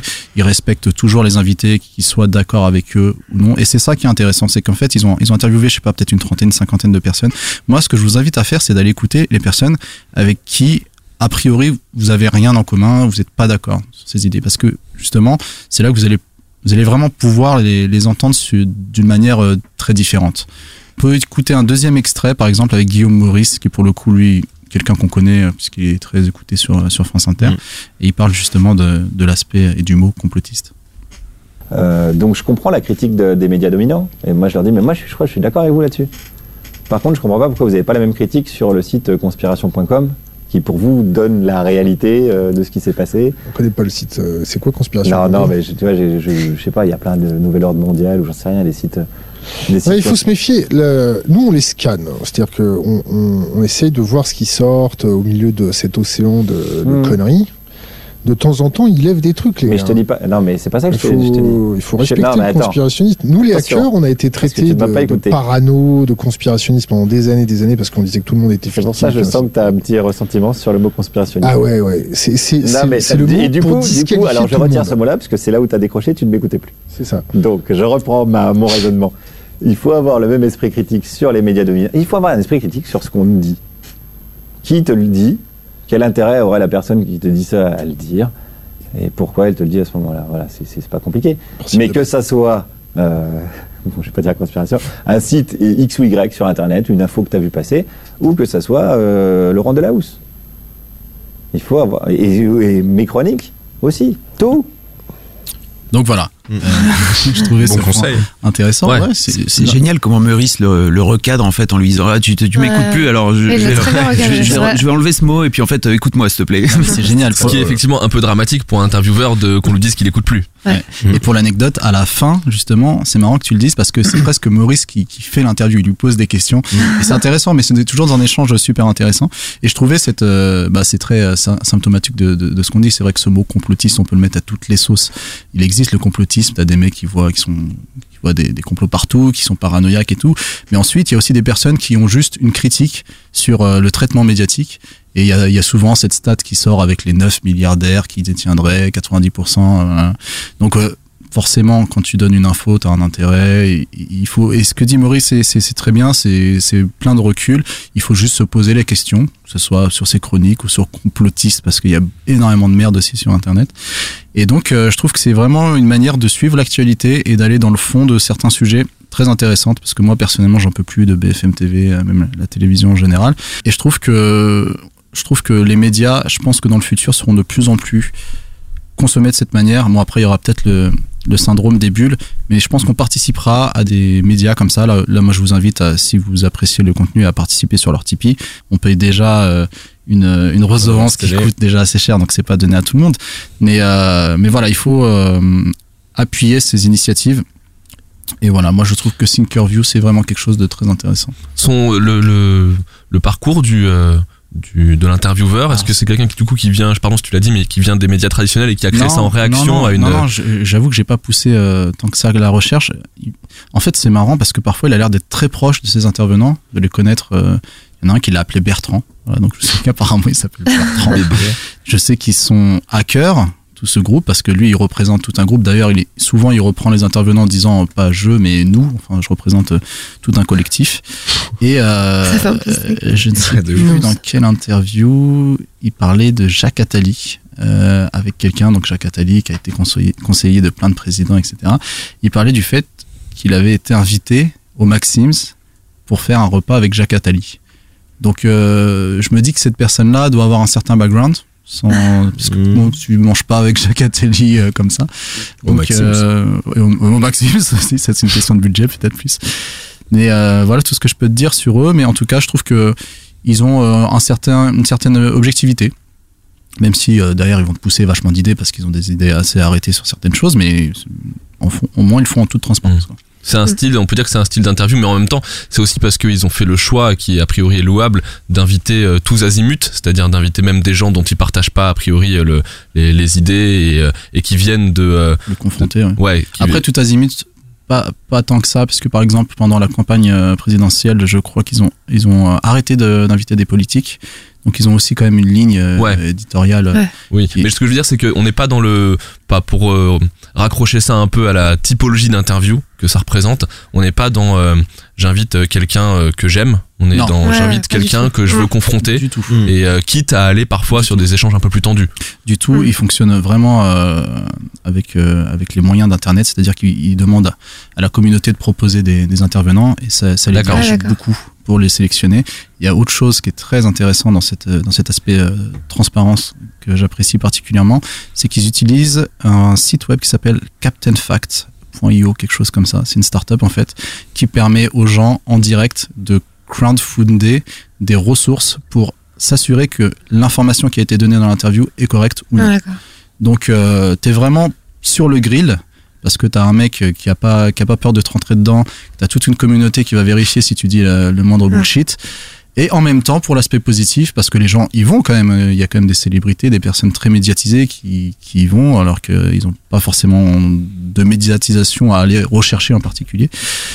Et euh, ce qui est bien, c'est justement ce format long où tu vas pouvoir parler de choses. euh, Il y a, il y a Guillaume Maurice pour parler encore de cette interview. À un moment donné, il parle de Manuel Valls dans des termes qu'il ne pourrait jamais Ouais. utiliser sur, sur France Inter. Moi, c'est ça que j'ai aimé déjà, que ce soit le format long, qu'on prenne le temps en fait de parler. C'est vraiment le, sujet est approfondi. Enfin, moi, j'ai écouté deux trois épisodes et à chaque fois, je me dis ah enfin, on, on approfondit les sujets, on apprend des choses. Et il parle d'une manière euh, pas du tout euh, qu'on peut entendre dans les médias traditionnels. Quoi. On entend des, des- même de la vulgarité. Il parle, il se tutoie, genre mais bordel. Enfin, et ça, du coup, euh, enfin, c'est plus Ils disent crédible. vraiment quoi. bordel Ouais, il, a dit bordel. Oh la vache. C'est fou.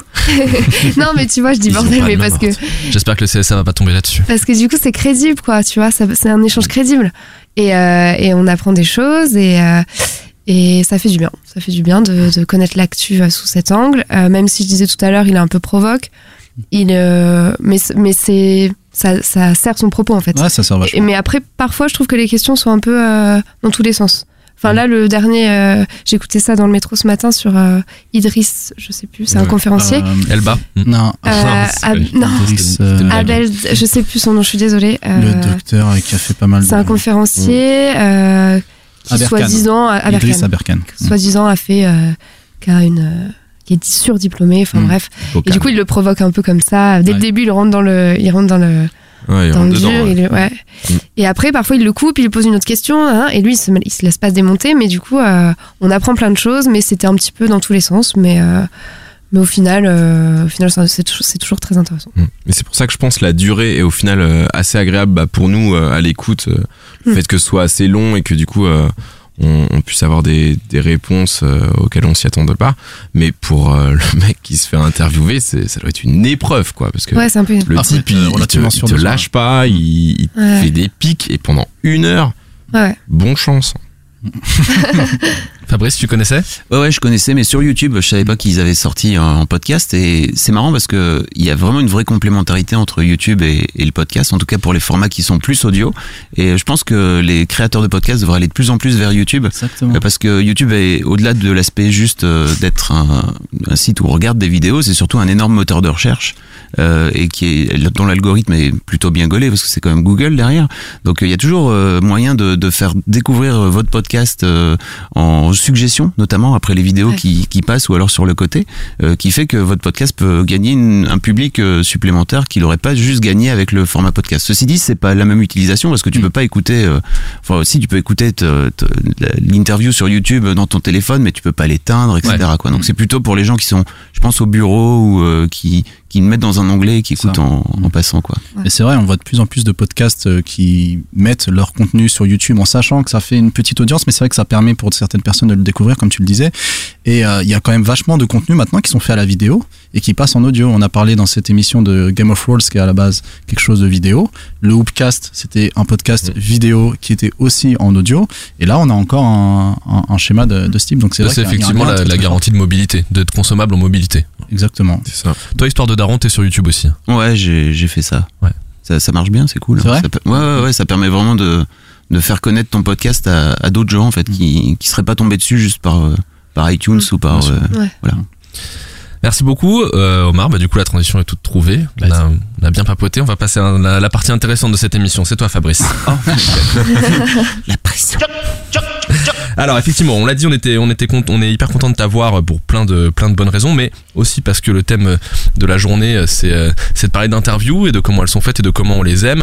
Avant, on va essayer de, si tu veux bien nous raconter un petit peu ton, ton parcours et puis non- notamment histoire de Daron, mais pas que.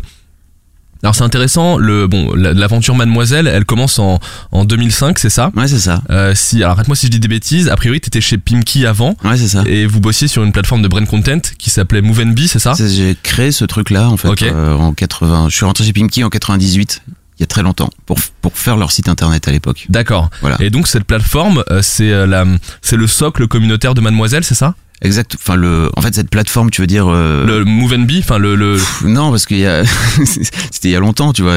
Moi, j'ai quitté euh, Pimki en 2005, donc euh, ça a permis en fait de. Je sais qu'il y a des, des, des gens qui étaient chez Pimki, enfin des, des filles qui étaient chez Pimki dans la plateforme communautaire à l'époque que j'avais montée, qui m'ont suivi assez naturellement. Donc ça a permis de, lancer d'amorcer la pompe. Ce qui est toujours très compliqué quand tu lances une communauté, c'est de, de faire venir les 100 premières personnes qui vont animer ta communauté et qui vont montrer qu'il y a du monde. Euh, Mais c'est vrai que de, ça fait ça fait 12 ans maintenant, donc euh, il y, a- il y a encore des il y a encore des, des gens de l'époque qui me disent euh, je te suis depuis l'époque de Move Enemy, mais il y en a il y en a plus beaucoup quoi. Ouais. Vraiment. C'est quoi le, le déclic dans ces moments? T'avais une, t'avais une fibre entrepreneuriale qui brûlait depuis longtemps, ou est-ce que et du coup là c'était un peu l'occasion qui faisait le larron, ou alors est-ce que c'est vraiment l'identification d'un, d'un vide éditorial sur les jeunes femmes adultes qui te dit Alors, il faut y aller? C'est les deux parce que j'avais vraiment envie moi quand je suis rentré chez Pimki, je suis rentré en stage à l'époque, j'avais vraiment envie de monter ma boîte et euh, je suis tombé sur euh, sur sur ce mec euh, chez Pinky. Moi, j'étais tout seul, je, je montais mon site internet euh, tout seul dans mon coin. Ils s'en foutaient, tu vois. T'imagines Pinky à l'époque en 98, euh, internet, ils savaient pas trop. Eux, ce qui rapportait de l'argent, c'était les magasins. Euh, et donc, ils m'avaient vraiment laissé faire euh, un peu, un peu ce que je voulais. En fait, c'était vraiment cool, euh, sans trop comprendre vraiment ce que je faisais. Et c'est vrai que euh, j'ai rencontré ce mec qui arrivait quelques mois après moi et qui en fait qui est devenu euh, mon boss et aussi aujourd'hui mon associé euh, sur Mademoiselle. On est devenus très bons potes. Enfin, nos, nos, nos meufs ont monté leur, leur boîte ensemble, etc. La- sa fille est marraine de ma fille, donc on a vraiment monté un business euh, un peu familial. Euh, et ce mec, euh, lui, sortait de, du Minitel. Donc, si tu veux, il connaissait rien à Internet. Et c'était le premier mec qui comprenait à peu près ce que je racontais quand je parlais un peu de communauté à l'époque. Pour lui, il, il, il parlait de kiosque. Tu vois, à l'époque, je lui disais, Non, pas de kiosque, on parle de site Internet. euh, arrête. Euh, et, et ça nous a amené. euh, en fait, lui, m'a retenu parce que moi, je voulais vraiment me barrer en fait en, en quittant mon stage. À l'époque, j'étais en stage. Et lui m'a dit non, non, viens, on va, on va faire d'un truc sympa ici. Et ça m'a permis de pouvoir me former et de pouvoir apprendre. Je suis très autodidacte, moi, donc j'ai appris à coder, ce qui m'a permis de pouvoir euh, lancer sept ans plus tard euh, Mademoiselle euh, tout seul euh, avec mes petites mains, quoi. Je- je- Mademoiselle est indépendant, quoi. Vraiment, je l'ai lancé dans mon grenier. Enfin, c'est le, le cliché du mec qui monte euh, sa boîte dans, dans, dans son garage. Euh, moi, j'étais dans mon grenier. Et euh, ça m'a permis de pouvoir le monter tout seul et de pouvoir toujours aujourd'hui être indépendant, quoi. Cool. Ça, c'est cool. ouais.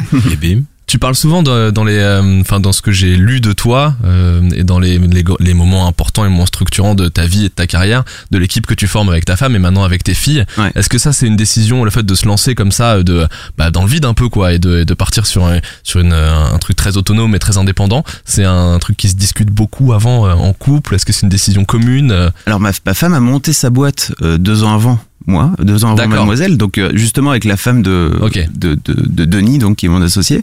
Euh, et c'est vrai que en fait, elle, elle culpabilisait un peu quand elle a monté sa boîte euh, de pas de la lancer avant moi, en fait. Donc je lui dis vas-y, faut vraiment que tu y ailles. Et quand euh, quand moi j'ai senti que c'était vraiment la fin chez Pimki, qu'il fallait que j'y aille, je n'avais qu'une envie de toute façon, c'était de monter mon truc. Euh, elle a été à fond derrière moi et hyper supportive. Euh, c'est un truc que j'ai pas trop raconté en fait au début, mais que je- je- j'explique de plus en plus, c'est qu'en fait euh, pendant sept piges, je me suis pas payé. Bon, c'était une décision de ma part, hein, c'est-à-dire que tout l'argent que je que je gagnais, je le réinvestissais dans Mademoiselle, et en fait ma femme a, a supporté euh, Le foyer. le foyer pendant sept ans, euh, parce qu'elle avec sa avec son entreprise, etc. Elle, elle gagnait l'intégralité des sous de, de la boîte, donc euh, ça a été compliqué. Hein, Donc tu vois. 7 ans, c'est de 2005 à 2012, c'est ça? Ouais, quasiment, ouais. Ok. Ouais. Ça, ça fait partie de ça fait partie d'un d'un- ça fait partie de l'histoire Bah en fait. et- on ressent le, le, le team spirit quoi. Voilà, c'est ça. Ouais, oui. Ouais, et, puis, et puis la vision à long terme aussi de réinjecter Ouais. à chaque fois l'argent que tu faisais, c'est c'est quand Mm. même. Ouais, c'est Ouais. c'est des choix hein, que tu peux faire en tant que en tant que patron. Ça c'est vraiment cool. C'est-à-dire que tu peux décider à un moment donné, soit tu prends tout l'argent pour toi, euh, soit tu te dis bah en fait, euh, euh, je- pense que j'ai plus à gagner à mettre Mm. de l'argent. Et c'était un, un- c'est un, enfin voilà, c'est un deal qu'on a entre nous, hein, tout simplement, où euh, euh, tous les ans on, se dit ok, qu'est-ce que est-ce que je prends de l'argent ou pas? Et euh, moi, elle me disait tu veux? Est-ce que tu peux? Moi je disais bah écoute. Si c'est possible, je préfère ne pas. Et au fur et à mesure, un jour, elle m'a quand même dit, ça serait quand même bien de finir. Mais sinon, je pense que fondamentalement, moi, j'ai pas d'ego en fait pour euh, pour pour prendre de l'argent. Je préférerais réinvestir l'intégralité de, de ce que je gagne sur euh, sur Mademoiselle. Mais voilà, il y a un moment donné où faut, faut quand même pas déconner au bout de 12 ans, quoi. à côté de l'aventure euh, professionnelle, il y a ton, il y a la paternité Mm. qui, euh, qui s'exprime aujourd'hui, voilà, aux oreilles de tout le monde avec Histoire de Daron. Mais dès 2005, Mm. alors dis-moi si je dis n'importe quoi, mais moi je suis tombé sur un blog qui s'appelle Futur Papa. T'as creusé.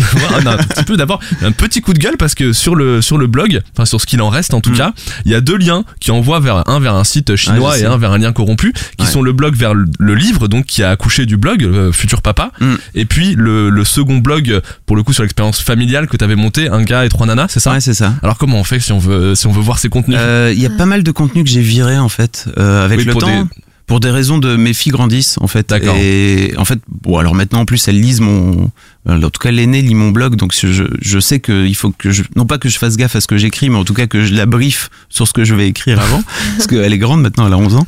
Euh, mais mais ouais ouais, j'ai j'ai viré en fait, euh, ça m'a permis en fait de j'ai écrit, ce- j'ai écrit ce blog en fait pendant la grossesse de ma femme. C'est vraiment une histoire. hein. C'est-à-dire que ma femme m'a- m'annonce que que je suis enceinte, que, que je suis enceinte. Voilà, lapsus de Bah, merde. tu le vis complètement quoi. c'est exactement merde. Euh, donc, donc elle est enceinte et je me dis tiens ça va être bizarre et en fait je je je, je commence à ouvrir un blog comme ça dans un coin et de me dire tiens je vais écrire tous les tous les soirs dedans je vais voir ce que ça se passe comment ça se passe au début je lui dis pas c'est très anonyme je veux pas que ça se passe parce qu'en même temps en fait je suis en train de lancer euh, je suis en train de lancer Mademoiselle pour la petite anecdote j'ai conçu ma fille ma première fille le jour où j'ai lancé Mademoiselle quand même hein. donc euh, je Ça, le sais parce que euh, la libido j'avais tout mis ma libido dans mon projet Mademoiselle et on a fêté ça le jour du lancement L'énergie masculine. Exactement. Euh, et donc, ouais, effectivement, ce- cette histoire de futur papa, j'ai commencé à écrire un blog et au fait, au fur et à mesure, je me suis dit, mais ça pourrait être sympa que je lui offre en cadeau en fait à la maternité. Ah, donc, je lui ai demandé de pas. Ouais, voilà, c'est à chaque fois il fait. Ah, c'est trop. et, et en fait, je lui ai dit, tu vas pas le lire, s'il te plaît. Euh, elle m'a dit, ok, je vais pas le lire, mais en revanche, euh, si t'écris encore à la moitié, je voudrais que tu l'envoies à des éditeurs. Voilà, je sais pas pourquoi elle m'a dit ça. Euh, Avant juste- même de le lire. Ouais, elle l'avait pas lu. Elle m'a juste dit, si t'écris encore la moitié, ce que je te demande en échange, en fait, c'est que tu l'envoies à des éditeurs pour qu'ils puissent te dire un peu ce qu'ils pensent de leur truc. C'est coupe, Et- coupe entrepreneur. ça. Je sais pas, je sais pas d'où ça lui sort parce que moi je lui avais jamais euh, dit tiens je voudrais écrire un bouquin un jour. C'était juste euh, voilà j'écrivais sur Mademoiselle quoi. Et c'est très marrant parce que effectivement à six mois elle, elle est venue me voir en me disant est-ce que t'écris encore? Euh, Oui. Tu l'envoies? Non. Et puis en fait, au fur et à mesure, j'ai fini par l'envoyer. Je voulais pas trop au départ.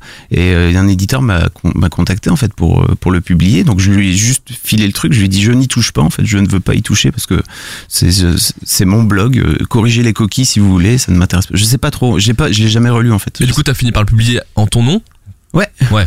Ouais, ouais, ouais, j'ai fini par dire que c'était que c'était moi en fait. Voilà. Mm. Sacrée histoire. Et puis du coup, alors le, le, le- la paternité qui t'habite, enfin qui est un sujet qui t'a- qui t'habite beaucoup euh, depuis le début. Et, euh, et là, en 2017, euh, tu lances euh, Histoire de Daron, euh, donc qui est pour ceux qui le qui l'auraient pas encore écouté, qui est un podcast euh, dans lequel tu interviews des papas. Tu dis des papas ordinaires et extraordinaires. Finalement, ils sont tous extraordinaires en, en un sens, mais en tout cas Tous au- ordinaires aussi. et tous ordinaires aussi, mais au sens où on les, il y en a qui sont plus ou moins connus, qui Ouais, sont plus ou moins de ton cercle rapproché ou, Mm. euh, ou indirect. C'est euh, les premiers et troisième lundis de chaque mois, c'est toujours ça? C'est ça, ouais. Ok.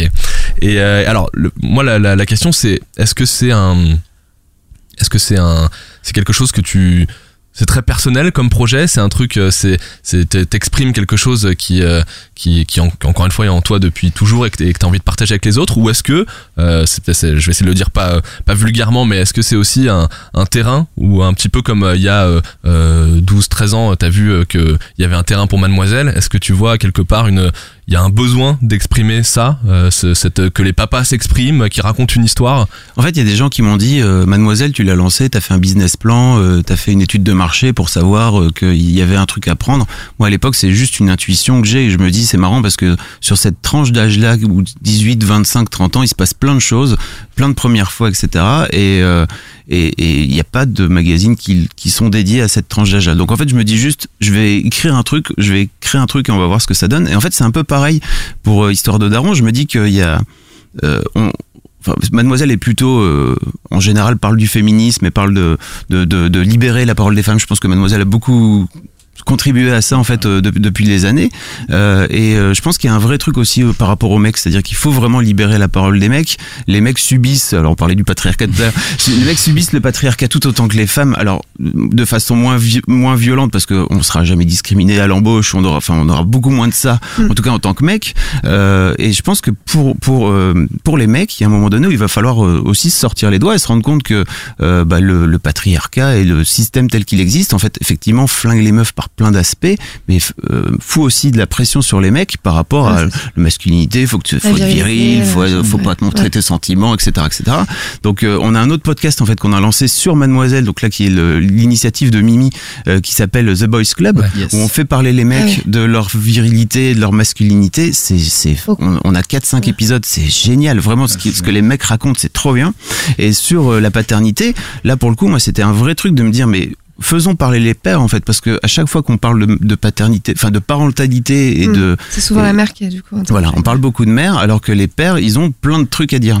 Euh, et donc voilà, c'était un peu cette idée-là, et surtout en fait, j'ai refilé moi la, la rédaction en chef à, à Clémence euh, Bodoc il y a un an et demi maintenant.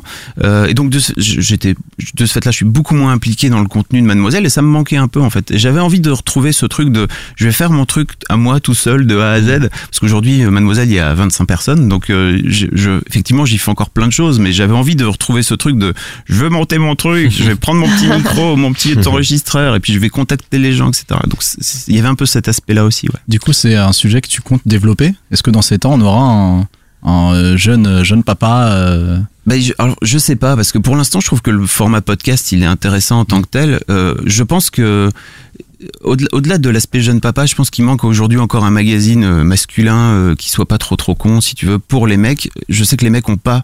Alors je l'ai lancé, hein, j'ai tenté il y, a, il, y a, il y a cinq ans, ça a été un échec monumental. Mais pendant un an, en fait, je m'étais dit, je vais, je vais, tu vas tenter de lancer un équivalent de Mademoiselle. Ça a pas marché. Il y a pas cette culture du magazine féminin chez les mecs, euh, du magazine masculin chez les mecs, comme il y a chez les, fe- Ouais. chez les femmes ce truc de magazine féminin. Euh, c'est plutôt des verticales, tu sais, le sport, le, il y a magazine de sport et un magazine de jeux vidéo. C'est vraiment un truc que j'aimerais lancer un jour, euh, mais pour l'instant, je sais pas si ça va marcher. Et je pense que cette, ce truc de ça, c'est paternité. une première étape. Ouais, c'est ça, ce truc de paternité, pour moi, il y a, il y a un vrai côté. euh, c'est génial de voir à quel point il y a plein de jeunes qui, écoutent, Ouais. euh, qui écoutent Histoire de Daron, parce que quoi qu'il arrive, en fait, même si t'es pas Daron toi-même, tu, tu te réfères aussi à ton Ouais, propre père, enfin à, ton, à, à tes propres parents d'une façon ou d'une autre. Et donc ça marche. J'ai des 14-15 ans qui m'envoient des messages en disant J'ai 14 ans, euh, j'écoute Histoire de Daron, ça me permet de voir un petit peu comment pense mon père, parce que mon père ne parle pas. Oui, ça c'est sûr, ton père ne parle pas. Comment tu choisis euh, justement tes, tes invités? Est-ce que euh, est-ce qu'il y avait une règle de départ et est-ce qu'elle a évolué? Est-ce que j'en sais rien Est-ce que tu as des prérequis? Est-ce qu'il faut que tu les connaisses? Ou est-ce qu'il faut que tu les admires Ouais. ou peu importe? En fait, euh, je voulais te remercier parce que c'est toi, je pense, qui a fait la chronique. Ouais. J'avais jamais entendu aussi bien parler d'un projet que j'avais lancé Oh. de la part de quelqu'un d'extérieur que tu, connaissais. On se connaissait pas. Enfin, tu vois, Non, tu m'as, pas appelé avant, donc c'était juste ta sensation à toi et tes, et tes, euh, comment dire, tes vibrations que tu pouvais avoir par rapport au projet. Et je pense que même les trucs négatifs où tu disais, bah, pour l'instant, il a, il a des potes à lui, etc. Et t'as raison parce qu'en fait, j'ai lancé avec des gens que je connaissais et t'as compris parce que tu disais, euh, c'était aussi peut-être pour tester le format. J'avais besoin de ça en fait au départ pour me lancer. Et c'est vrai que là, j'ai lancé euh, un appel. En fait, à chaque fois, il y a un appel à euh, envoyez-moi des histoires. Et j'ai reçu des histoires folles vraiment. Et, et je, je vais alterner en fait. C'est-à-dire que je vais alterner à la fois des, des visages que je connais et des visages peut-être un peu plus connus qui vont amener du public sur le truc. Parce que pour moi, c'est ça aussi. C'est-à-dire qu'à un moment donné où euh, faire un podcast où il y a 300 écoutes par, euh, c'est pas très intéressant. Ça vaut pas vraiment la peine. Euh, donc, euh, Je vous avais dit qu'il fallait qu'on hein, on upgrade un peu. Hein. 300 c'est pas bien. hein. non mais vous êtes écouté. un peu plus. Oui, oui, bah oui. Mais l- l'objectif, en fait, c'est de, pour moi, c'est à la fois de se servir des têtes un peu connues pour faire, pour amener du monde, et puis après de faire venir des anonymes. Euh, Ouais. Donc là, il y, a un- il y a un mec qui est venu raconter son histoire de PMA euh, euh, jusqu'à des jumeaux, etc. Et, et puis euh, le- l'avant-dernier où le, le mec raconte son histoire de dépression, enfin la dépression postpartum de sa femme, euh, qui est une histoire vraiment, vraiment compliquée, Touchante, ouais. super touchante. Euh, et c'est c'est un peu l'objectif en fait aujourd'hui, Ouais. c'est de réussir à alterner. Là, j'ai sorti Carlito euh, euh, lundi où je me dis à un moment donné, c'est super intéressant aussi de l'entendre parler de, de cette façon-là, euh, de sortir un petit peu de cette image qu'il a lui de, de Zozo qui fait des, des blagues sur Internet. Euh, donc voilà, ouais, j'essaie de, je vais essayer Ouais, de d'alterner un peu. Mm, mm. C'est intéressant. Une, une interview du coup c'est à deux. Oui. Ça c'est jusque là j'ai pas dit de Bravo. bêtises. Ou plus. Bah, ou plus, ou Romain. plus. Ou plus. C'est chiant en plus, hein, je trouve. Je sais pas comment. Bah Ouais. voilà. Mm. Est-ce que parfois dans les de- du coup là depuis 2017 sur Histoire de Daron, est-ce que parfois tu te sens un peu lâché par ton interlocuteur et est-ce que ça se ressent sur la qualité ou alors est-ce que euh, t'as des tips, des trucs qui font que t'arrives à maintenir l'intensité même quand tu sens un peu moins de répondants?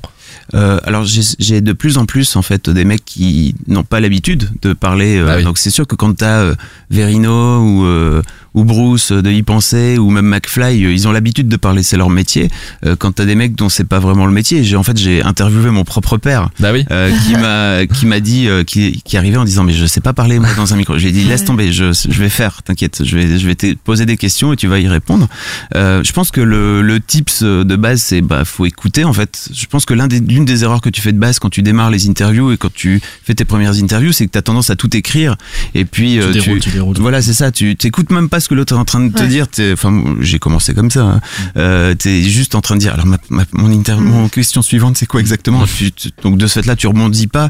La personne en face, c'est très compliqué déjà. Si vous êtes jamais mis dans la peau de d'être interviewé, c'est déjà un truc horrible. T'es en face de quelqu'un et tu sais, je sais pas ce qu'il va me raconter. Ce qui est en train d'arriver un peu en ce moment. Exactement. C'est horrible, c'est horrible. mais j'aime j'aime pas, j'aime pas vraiment cet exercice en fait. Hein, vraiment, c'est pas un truc dans lequel je suis, je suis très à l'aise. Euh, et, et donc de ce fait-là, moi j'ai, j'ai quasiment plus de notes en fait. Aujourd'hui, j'ai, euh, je prépare le moins possible. Alors, euh, je, vous avez reçu aussi Antonin de Nouvelle École qui lui a, a tendance à surpréparer. Et en fait c'est marrant parce qu'on s'est on s'est retrouvé avec Antonin. On, on s'est rencontrés et c'était génial. Je lui disais je trouve parfois tes interviews sont un poil trop préparées où tu vas vraiment dans l'anecdote. Le 25 décembre 2010 vous avez dit ceci. Et en fait le mec en face il sait pas de quoi tu parles. Et là je sais pas Ouais, j'ai dit plus. ça très bien. Et c'est vrai qu'il a tendance à avoir euh, à s'être amélioré en fait sur ce truc là et moi je suis juste maintenant dans dans l'écoute. C'est-à-dire que je sais même pas quand je démarre euh, euh, là j'ai je- j'ai j'ai fait une, une histoire de enfin un épisode d'histoire de Daron avec un mec qui m'a juste dit euh, il m'a envoyé deux lignes en fait. Et je n'en savais pas plus. Je l'ai pas appelé pour le pour le prix Ouais. interviewé etc j'arrive je suis un peu à poil. Je pense que lui il est aussi dans cette situation où il a peur et tout. Le mec c'était vraiment sa première fois donc il avait préparé tout un mind mapping et tout. C'était génial. Euh, mais donc il était un peu dans il était lui aussi dans le stress. Et moi aussi j'étais dans le stress ce qui fait qu'à un moment donné il y a une forme d'empathie aussi qui se crée et qui fait que bah en fait moi je l'amène. Je dis une énorme connerie en plus au départ en fait en disant je sais pas si je suis en train de dire une connerie mais peut-être je vais dire une connerie je dis ma connerie il fait c'est une connerie je fais très bien alors voilà on y va c'est parfait et c'est pas très grave en fait parce Ouais. que je pense que le Non. truc le plus important c'est juste que lui est en train de se rendre compte que je suis pas en train de dire une connerie de, de façon un peu arrogante quoi je prends plein de pincettes et tout quoi Oui, qu'il y a un échange euh, qui se crée, voilà, quoi, naturel. c'est ça, l'écoute. C'est compliqué d'écouter, hein, je pense, euh, dans dans notre. dans- je vais faire un peu le vieux con, attention. Euh, dans- dans notre- non, mais c'est vrai que dans notre situation, on a tendance à, à tourner la caméra tout le temps vers soi, euh, de le- tout, le- tout le côté selfie, etc. Je sais qu'elles vont me chier dessus à la rédac. Elles détestent quand je parle comme ça. En fait, euh, on, on a lancé des vlogs à la rédaction et je leur ai expliqué que mais arrêtez de tourner la caméra vers vous, de tourner la caméra de l'autre côté en fait, parce qu'elles avaient plutôt tendance à tout le temps se filmer d'abord, même s'il y a un truc qui est intéressant en face d'elles, elles ont tendance à se filmer. Et je leur dis mais tournez la caméra de l'autre côté. Et c'est vrai que ce truc de euh, de prendre en fait une heure avec une personne et de l'écouter sincèrement et d'être en pleine empathie, je sais pas où je vais, moi je suis à poil vraiment. Je, je suis juste, je vais rebondir sur tes trucs, je vais peut-être dire des conneries et c'est pas très grave, mais je pense que ça demande un peu de, ça demande un peu de bouteille quoi. Ça, ça- ça Ouais, c'est nécessite. ça. Voilà, du coup, la transition est assez bien trouvée vers la, vers la discussion. Mais pour toi, si tu devais qualifier ou définir le, le, le prérequis de l'interview réussie, c'est l'oreille, quoi. Une bonne écoute. Ouais, c'est ça. Je, je, je sais pas. Peut-être vous connaissez le Tim Ferriss, Mmh. euh, qui est euh, aux US, euh, qui est pour moi un mec qui reçoit les des énormes stars au- à, à leur micro, etc., à son micro. Et en fait, je suis toujours, c'est dramatique, mais il est nul en interview. Vraiment, il a un côté très analytique. Enfin, je pense que le mec est pas vraiment dans l'empathie. Il a un côté très analytique. Il a toujours plus ou moins les mêmes questions, etc., etc. Et c'est c'est dramatique parce que c'est les mecs en face sont géniaux et souvent en fait ils passent du coq à l'âne en, en fait arrête de passer de, de, de passer d'une question à une autre comme ça. Il s'est pas mal amélioré là ces derniers temps mais c'est vrai qu'il a tendance à être vraiment dans un dans Il un schéma et à le dérouler. et- et, parfois tu dis ah, putain mais là il vient de dire un truc génial et tu passes tu pars ailleurs. Merde c'est relou vraiment. Et euh, à l'inverse, euh, t'as des, des exemples, des gens que tu aimes suivre pour leur qualité d'interview? Euh, Dans le podcast ou ailleurs Bah en fait, euh, justement, Nouvelle École. Je trouve que Antonin, dans, dans Nouvelle École, il a vraiment ce truc d'être capable de, de se mettre en empathie et de se mettre euh, euh, en écoute euh, avec les gens. Euh, D'une manière générale, en fait, j'adore les, j'adore les podcasts, euh, les podcasts de, de, de discussion, euh, mais il y en a pas beaucoup en fait en France hein, pour l'instant de où, tu- où tu te dis tiens il y a il va y avoir des interviewés, enfin des interviewés un peu différents, des, des invités un peu différents. Aux US, il y en a, il y en a beaucoup et j'ai- j'aime beaucoup. euh, alors il y en a un que j'écoute en particulier qui est fou. Alors voilà, pour le coup, on est dans la surécoute. C'est un, un, un podcast qui s'appelle Reboot, euh, qui est un podcast de, de alors c'est con, hein, mais c'est des coachs. Et les mecs en- enregistrent leur euh, leur trois quarts d'heure ou leur heure Leur session. de session de coaching avec des mecs qui sont euh, patrons machin donc je pense que c'est un deal qui est prévu hein, c'est-à-dire qu'ils enregistrent le truc Une Alors, petite ristourne et tu me laisses diffuser. Peut-être, c'est peut-être ça. Et euh, alors le son, ce qui est dramatique, c'est que le son est à chier parce qu'ils font des trucs sur Skype sans arrêt. Moi, ça me rend fou. Moi, c'est mon truc. Je ferai jamais d'interview sur Skype. Je, c'est, c'est mon seul prérequis, c'est ça. Euh, donc souvent le son est à chier, mais malgré tout, c'est tellement bien que je que je fais l'effort en fait d'écouter. Et là, pour le coup, on est dans l'écoute totale, quoi, parce que le mec est coach en face et il est il est dans alors il est dans l'accouchement, quoi, carrément. Donc on est Un dans de on est au-delà de. Ouais, ouais, on est au-delà de la, on est au-delà de l'interview, mais c'est une forme aussi d'interview, de d'être capable de coacher quelqu'un correctement pour l'amener à, bah, à se, À se révéler. à se révéler, Ouais. tout à fait. En France, non, par, par- à part Antonin, euh, que tu disais qu'il n'y avait pas beaucoup de podcasts euh, d'interviews, il y en a quand même Je cherche. quelques-uns. bah, il y avait Eclectic euh, à l'époque euh, avec. euh, pardon. Je vois- non mais parce que je vois Manon qui dodeline parce qu'elle attend qu'on cite la poudre.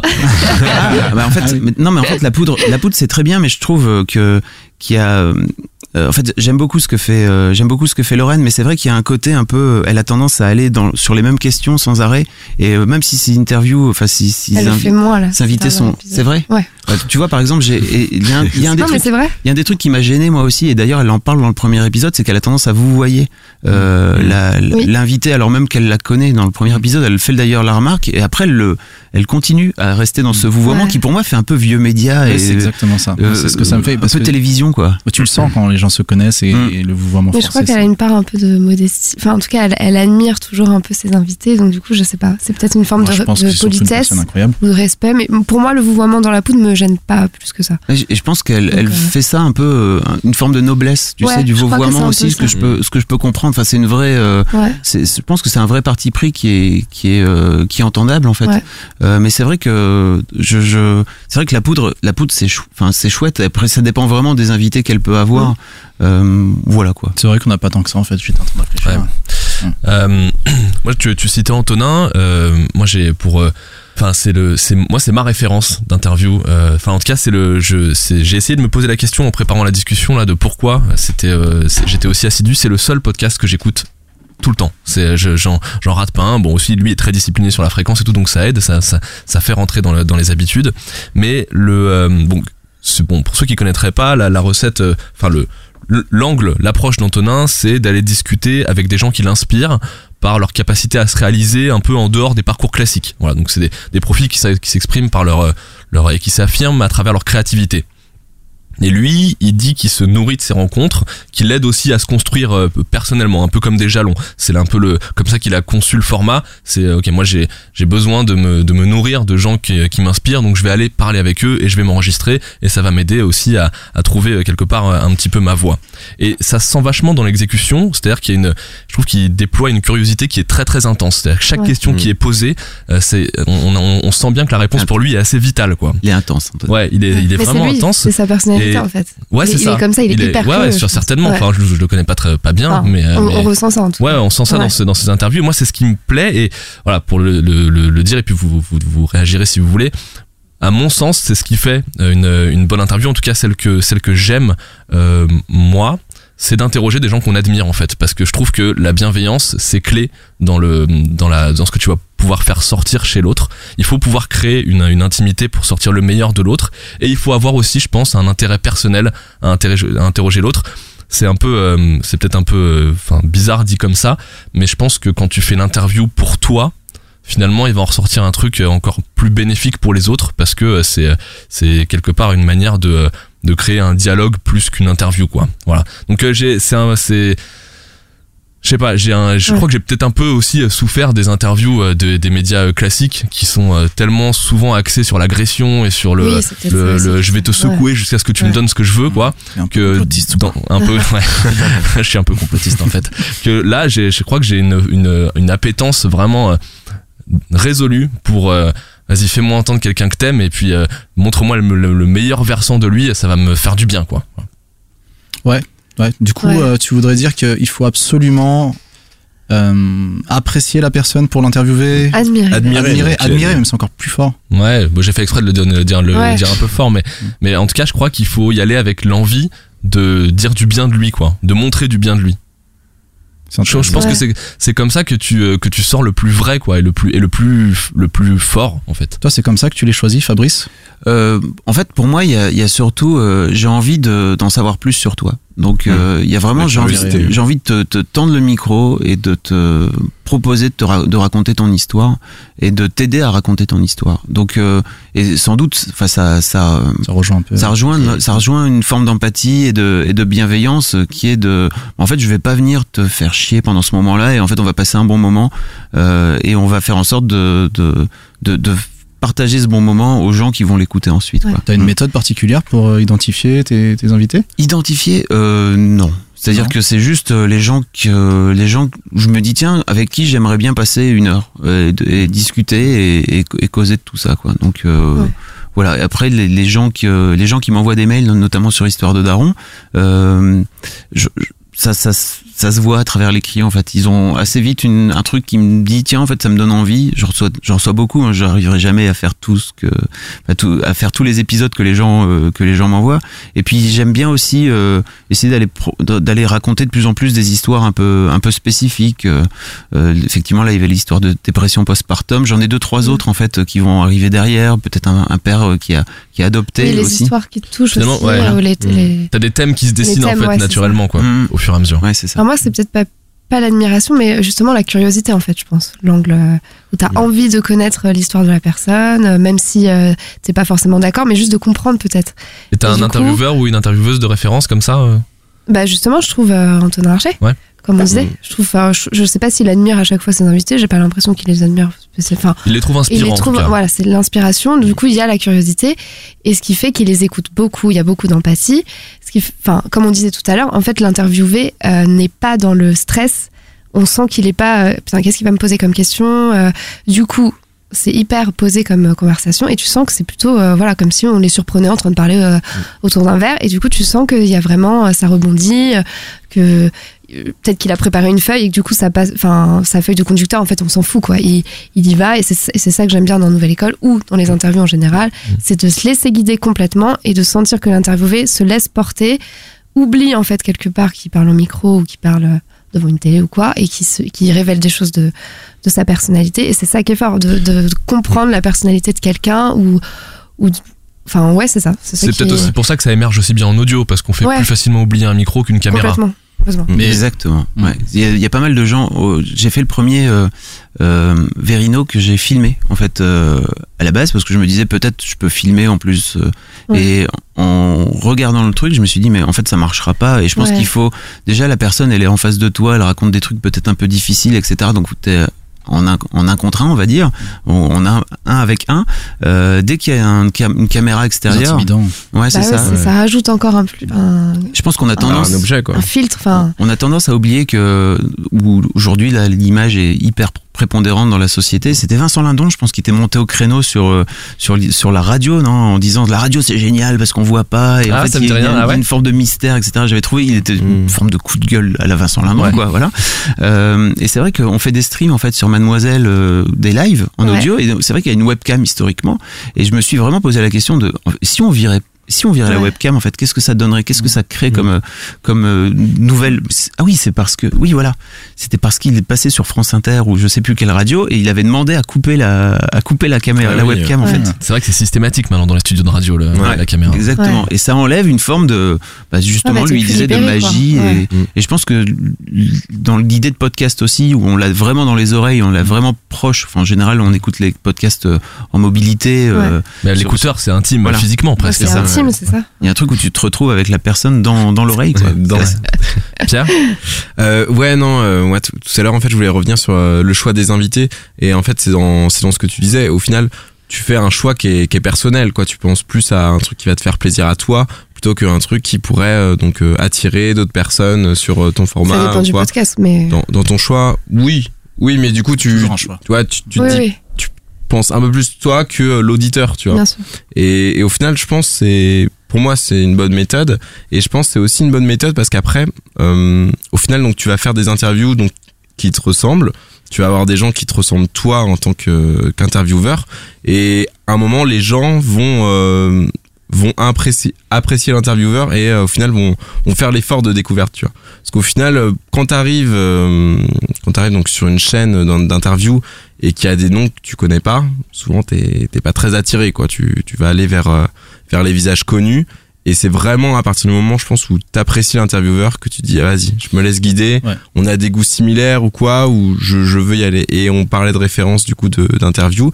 Et pour le coup, moi en tête, là, j'avais pas trop une référence du podcast, mais je pensais à Mouloud Achour Ouais, j'allais le dire. qui, Ah oui, euh, bah oui. qui je pense est, est, Ouais. est une référence d'Antonin avec euh, avec Click et euh, et moi dans dans toutes ces interviews qu'il a pu faire genre celle qui m'a le plus touché c'était euh, tu vois genre il interviewait euh, Alicia Keys et tu sens le le, fan au fond de lui et euh, et lui il était vraiment impressionné par elle et du coup il avait un, un petit visage il avait ses petites rougeurs euh, et dans sa voix, tu l'entendais qu'il était ultra timide d'un coup. Mm. Et ça changeait et ça apportait direct de, de l'intérêt. Et, euh, et oui, ouais, et une autre. euh, C'est marrant que tu parles de Mouloud Achour parce que j'allais aussi le citer parce qu'on parle beaucoup de forme pour l'instant, mais je pense qu'effectivement le fond et le choix de ces Ouais, invités, en fait, ça va traiter euh, d'un certain nombre de sujets. Et ce qu'a ce qu'a fait pour moi Mouloud Achour, bah quand j'étais ado, effectivement, j'écoutais euh, du hip-hop, du R&B, machin, c'est qu'il a ouvert des nouveaux sujets. Le mec venait de MTV, il a invité des rappeurs, il a invité des, des chanteuses, etc.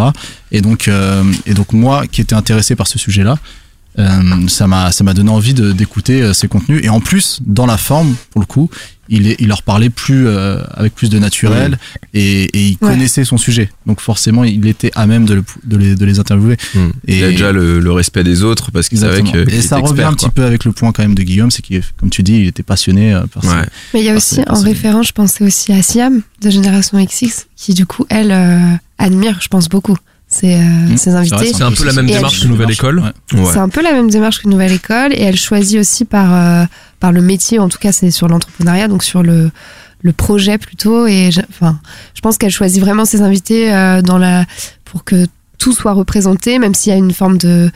Enfin, il y a une ressemblance dans les sujets, mais tu sens que. Tu sens selon les. Enfin, là, depuis quelques temps, je trouve qu'elle est, qu'elle est vraiment. Enfin, il est très bien ce podcast et je trouve qu'elle est très bonne en intervieweuse. Et que tu sens qu'au début, elle, elle lisait sa feuille, qu'elle était un peu stressée dans les premiers épisodes. Et après, tu sens que là, euh, elle se libère et qu'elle écoute vraiment, qu'elle rebondit. euh, Et, euh, et tu sens qu'elle choisit un peu. Peut-être qu'elle est un peu plus engagée aussi dans le choix de ses invités. Il y a une, il y a une Il y a- contrainte de base Oh. qui est de mettre en lumière des parcours de femmes. Ouais, oui, c'est vrai que j'ai pas, j'ai pas précisé. Non, non, mais c'est c'est parce que Oui, oui. non, mais ça, ça, ça dit, enfin, ça définit pas forcément. l'entrepreneuriat euh, tout le féminin. contenu, mais mais c'est mais mais c'est intéressant quand même parce que du coup, c'est une manière d'approcher, euh, d'aborder l'interview qui est euh, qui est spécifique. C'est spécifique. Et, euh, et quelque part, c'est peut-être que elle, ça lui donne aussi une énergie particulière d'aller chercher des des Ouais. femmes qui l'inspirent. des et- femmes inspirantes. Et moi, j'avais une question justement. Je me disais, si on prend le problème, enfin le problème dans l'autre sens, est-ce que moi j'en ai pas un, mais est-ce que vous avez des exemples d'interviews nul euh, non pas nulles, mais bonnes justement avec euh, un invité qu'on n'admire pas du tout. Bah, Tu dans- je pense que dans ces- dans dans Thinkerview, c'est- t'as des Dans exemples. Thinkerview, Ouais, peut-être. ouais. Ouais. et à l'inverse des gens que je trouvais assez intéressants euh, a priori hein, puisque Idriss euh, Aberkan euh, Mais il reste assez neutre quand même. euh, Ouais, on sait pas mais trop tu vois, il a fait pas mal de vidéos super positives et qui parlaient de, de l'économie de la connaissance. Mm. ça c'est un concept super intéressant. Et moi, lors de cette interview-là, bah, je me suis rendu compte que ce mec-là, bon, Mm. il y a pas mal d'aspects négatifs. Quoi. Je trouve qu'il a un peu la grosse tête et sa, Ah oui, sa oui, manière de développer ouais. euh, les idées sur le. Mais tu vois, c'est ça qui est intéressant aussi. Ouais. c'est- que tu peux aussi euh, Être déçu, quoi. être déçu, tout à fait. Et, euh, mais sinon. Mais que l'interview soit toujours aussi intéressante, c'est ça que tu Ah, veux dire. l'interview Ouais, était, voilà. était vraiment Mhm. parfait. Mais euh, voilà, en, en, en ayant ce, ce format plus long, bah, j'ai mieux connu cette personne. Mais oui, mais du pas coup, forcément comme tu l'admires pas et du coup t'as pas cette curiosité, un peu comme il disait euh, Pierre, un petit peu genre fan, euh, genre Mm. oh, il va m'apprendre des choses, c'est trop bien. Ça doit être très dur de, de préparer une interview d'une personne que t'aimes pas du tout ou que t'es pas du tout d'accord avec elle quoi. Tu dois te dire quelles Tu questions tu rentrer, du poses, est-ce dans que il faut aussi être neutre quelque part euh, pour pour pas non plus. Donc là, on rentre en fait dans un débat en fait. Ouais, quand, peut-être. Quand tu es face à Ouais, quelqu'un que ouais. t'apprécies pas, que t'admires pas, tu vas sûrement lui apporter la confrontation, peut-être. le mettre, ouais. euh, et, et donc c'est c'est plutôt du débat. Que, Mais en essayant justement de pas de pas euh, de rester objectif quoi. Bien sûr. T'es pas obligé d'être objectif, hein, je pense. Oui, quand, euh, aussi, peut-être. Mm. Bien sûr.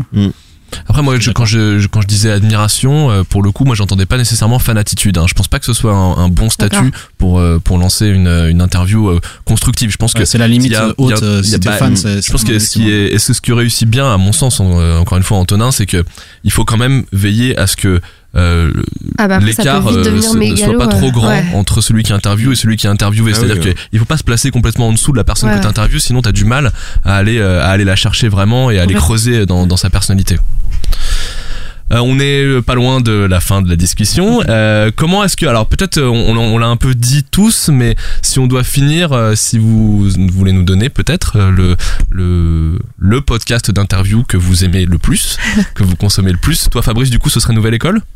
Oui, bah, euh, il a réussi à m'a- à m'attraper, quoi, Antonin, vraiment. Et peut-être que toi, pendant qu'on est euh, sur toi, Fabrice, on est, on est pas sur toi. C'est sur moi. on est à côté de toi. Non, mais on, on a l'habitude de poser la question aussi des podcasts, hors peut-être euh, interview. Bon, ensuite, on répondra à la Ouais, question. bien sûr, bien sûr, bien sûr. Euh, Qu'est-ce que j'écoute? Attends, putain, j'en- j'en ai plein, moi. Je. Alors, plaisir coupable, podcaster. Ah oui, alors j'écoute le podcaster déjà parce que c'est grâce à vous que justement que j'ai découvert euh, j'ai découvert Antonin à l'époque Nouvelle École. Ah. Je, je connaissais pas. Euh, mais Encore par Guillaume. euh, c'était toi. Bravo, trop fort. Euh, qu'est-ce que j'écoute euh, Qu'est-ce que j'écoute comme podcast? Alors moi j'aime beaucoup le TED Radio Hour.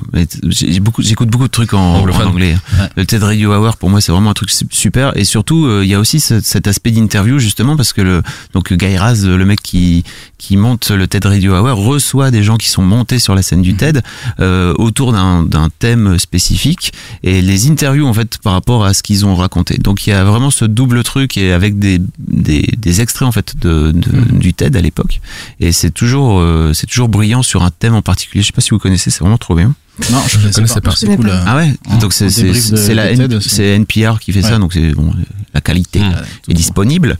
Euh, Qu'est-ce que j'écoute d'autre? Alors après il y a beaucoup de trucs de, de business aussi. J'aime beaucoup euh, tout ce qui est DigiDay et Media qui parlent plus de comment ça marche, comment ça marche Internet, ce que j'a- j'aime beaucoup. Euh, là il y a, y a aussi euh, HBR. C'est Harvard Business Review qui lance des, des podcasts euh, de, de business euh, pur et dur. Et là, ils ont lancé une série de 6 sur euh, les, les femmes au travail. Alors ça, pour le coup, il y a trois épisodes pour l'instant. Je les ai téléchargés, pas encore écoutés, mais ça, ça, ça a l'air d'être assez cool. Et euh, il y a une de mes anciennes euh, troupes euh, chez Mademoiselle qui s'est lancée en podcast qui s'appelle Anouk Perry et qui vient de lancer là il y a 15 jours son, son Ah podcast. oui, et c'est vraiment super. Enfin, elle Ça s'appelle comment ça bah, Anouk Perry podcast. Ah, d'accord, Elle, pardon. elle s'est pas trop creusée. Mais en revanche, le, le podcast est vraiment, est vraiment super bien. Je vous le recommande. Elle va chercher des. Alors, cette fille est très curieuse. Elle, chez Mademoiselle, elle a traité toutes sortes de sujets. Alors, elle a les six derniers mois, elle a écrit notamment sur le cul. Et, euh, et, et elle, et ça, C'est ça que j'ai vu, je crois. Ouais. Elle a écrit deux trois articles qui ont qui ont buzzé euh, sur internet euh, à l'époque, notamment un titre, euh, un, un article intitulé Comment bien branler une bite, euh, qui avait qui, qui avait fait euh, qui avait défrayé la chronique. Euh, et là, elle se lance. C'est pour ça que tu y allais, Pierre? Elle se lance, elle se lance dans, son, dans un podcast euh, et je, elle, elle parle notamment de, de la, comment s'appelait De la Kevin? malédiction Ouais, la des malédiction Kevin. Kevin. Ah, je comment crois que j'ai vu passer. Comment Kevin? c'est vraiment super bien. Elle va interviewer un sociologue, etc. Enfin, je sais pas parce que c'est c'est une de mes anciennes euh, employées que je dis ça, mais vraiment, elle elle a, elle, a- elle va réussir, je pense, à mettre au service sa, sa curiosité dans des podcasts qui sont euh, euh, mi-interview, mi-produits avec de la musique et de la voix off derrière, etc., etc. Donc ça, c'est Mm. plutôt. Ah, Mais, mais moi. sinon, j'avais vu, c'était surtout sur le malaise, non? Ce- Ces autres podcasts. Euh, oui, c'est- c'est- bah, en fait, elle va. Elle fait des mix un peu avec. euh, mais c'est en anglais. C'est du. Euh, Il y a un, en fait un interview en anglais qui raconte euh, une Ouais. histoire folle de sextoy à l'aéroport. Mhm. Je ne vous spoile pas. Si vous parlez anglais, je vous invite à écouter. C'est c'est c'est un peu n'importe quoi. Et puis euh, elle raconte aussi euh, qu'elle a fait un, elle a fait une expérience de se faire enlever par des extraterrestres dans un festival de, de, de érotique en fait.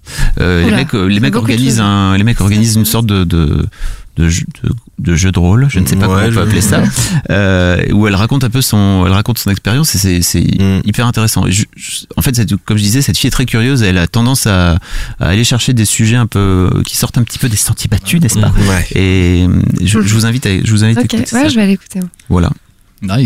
Une belle sélection. Parce que j'en ai plein d'autres hein, si vous voulez après. Ah, vas-y, vas-y, on est toujours preneur. Bah, alors, euh, j'aime beaucoup euh, How I Build This aussi, parce que Ah, c'est des histoires d'entrepreneurs. Donc, le fameux Guy Raz qui fait euh, TED Radio Hour, il est aussi là-dedans. je trouve que c'est vraiment super bien. Euh, j'aime beaucoup un café Holo 7. Je parlais tout à l'heure des, des interviews. Il n'y a pas beaucoup d'interviews en français. Si vous aimez l'humour et le stand-up, je vous invite à découvrir ce, ce, ce podcast en fait qui s'appelle euh, qui s'appelle Un café Holo 7. En fait, c'est avec un mec qui s'appelle euh, Louis. Alors, si ça tombe, j'ai une connerie. Mais non, non, je pense qu'il s'appelle Louis. Et, euh, et il fait des interviews avec. Mais pour le coup, il est vraiment très bon parce qu'il connaît, il connaît les mecs de toute façon Ouais. quoi qu'il arrive parce qu'ils se connaissent tous plus ou moins. Euh, et il parle de, il parle de leur métier. Donc, euh, si vous aimez un peu comment ça se passe euh, l'humour, enfin le- le- la scène en Ah, général. C'est un genre qui est assez Ah, j'aime représenté, rire. euh, Ah, j'adore rire. Ah, j'adore ça. la rigolade. Je ris, je mange. J'adore. Et je chante parfois. Et puis euh, bon après j'écoute Studio 404 aussi mais ça c'est c'est pas ça va pas vraiment vous faire découvrir best. des trucs quoi. Et euh, j'ai découvert les podcasts à l'époque par Startup. Euh, Startup, on, on avait lancé sur Mademoiselle un podcast un vieux enfin on a toujours un podcast en fait sur Mademoiselle qui reprend nos nos replays audio euh, de ce qu'on peut de ce qu'on peut y mettre. Euh, mais c'est vrai que donc on avait ce truc là qui existait donc il y a nos interviews etc. Mais Startup Startup moi m'a fait tomber dans le voilà. T'as vu qu'ils allaient, ils vont sortir la série Ouais ouais oui euh, ça bah, ça sort Ça sort là, là. année, bientôt euh, là non Bientôt, non. très, très, Ouais. très, très bientôt, je pense, février ou mars, à mon Ouais, avis. J'ai hâte de voir ça. Ouais, ouais. Bah c'est cool, une belle sélection. Voilà. Manon, ton podcast d'interview préféré, si tu en as un. Ah là là, quel suspense. Je sais pas trop. Bah, je vais encore parler de la poudre. hein. Euh, Moi, euh, podcast d'interview, bah, préféré ever Ouais. de mon cœur, c'est la poudre.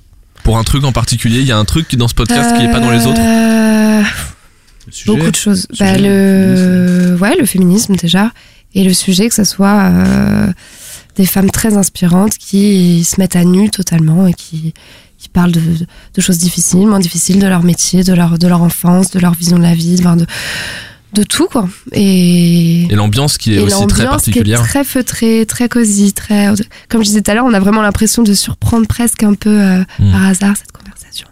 On est témoin, Et témoin un peu euh, Mais témoin discret d'une conversation. ouais, voilà. Tu te laisses porter et quand tu écoutes un épisode de La Poudre, c'est ça, c'est que tu peux. euh, moi, je pourrais écouter des heures tellement je me laisse euh, guider par, euh, par le ton et par ce- cette espèce d'ambiance où on prend le temps d'écouter des femmes qui ont des choses à dire et qui sont euh, très, euh, Ça- très intéressantes, quoi. Un- c'est pas une critique, mais je trouve que ça, un- ça induit presque un contexte d'écoute. Moi, j'ai écouté, des- j'ai essayé d'écouter Oui. des épisodes de La Poudre en courant, par exemple, et j'ai pas, réussi. Ah bah non, non, non. Ça marche Moi, bien. quoi. par exemple, j'écoute vraiment la poudre Ouais. que, euh, que dans les transports. Moi, j'écoute Ouais. que la poudre dans les transports. Oui, c'est une forme d'isoloir en fait. En fait, où je suis vraiment dans mon truc. Sinon, je, sinon, j'arrive pas à. Enfin, il faut que je sois à 100% en train d'écouter Ouais. parce que du coup, euh, mais il y a d'autres podcasts que j'écoute en faisant du sport ou du ménage ou quoi. La poudre, jamais quoi. C'est vrai qu'en plus du contenu, il y a une dimension très apaisante. dans la Non, c'est ça, très bien. Omar Alors que moi, c'est Thinkerview, le mec est dans le noir. un mec qui lui rentre dedans, bah alors, tu, tu gagnes combien Euh, Tu trouves pas qu'on nous ment Ce serait ça Ouais. Non, mais j'aime bien, bon, j'en ai parlé tout à l'heure. Et puis sinon, comme toi, nouvelle, euh, nouvelle, éco- Ouais, nouvelle école. nouvelle école, je trouve que c'est c'est super. Et, et tout à l'heure, je parlais un peu de fond, c'est surtout les, les sujets, quoi. Mm.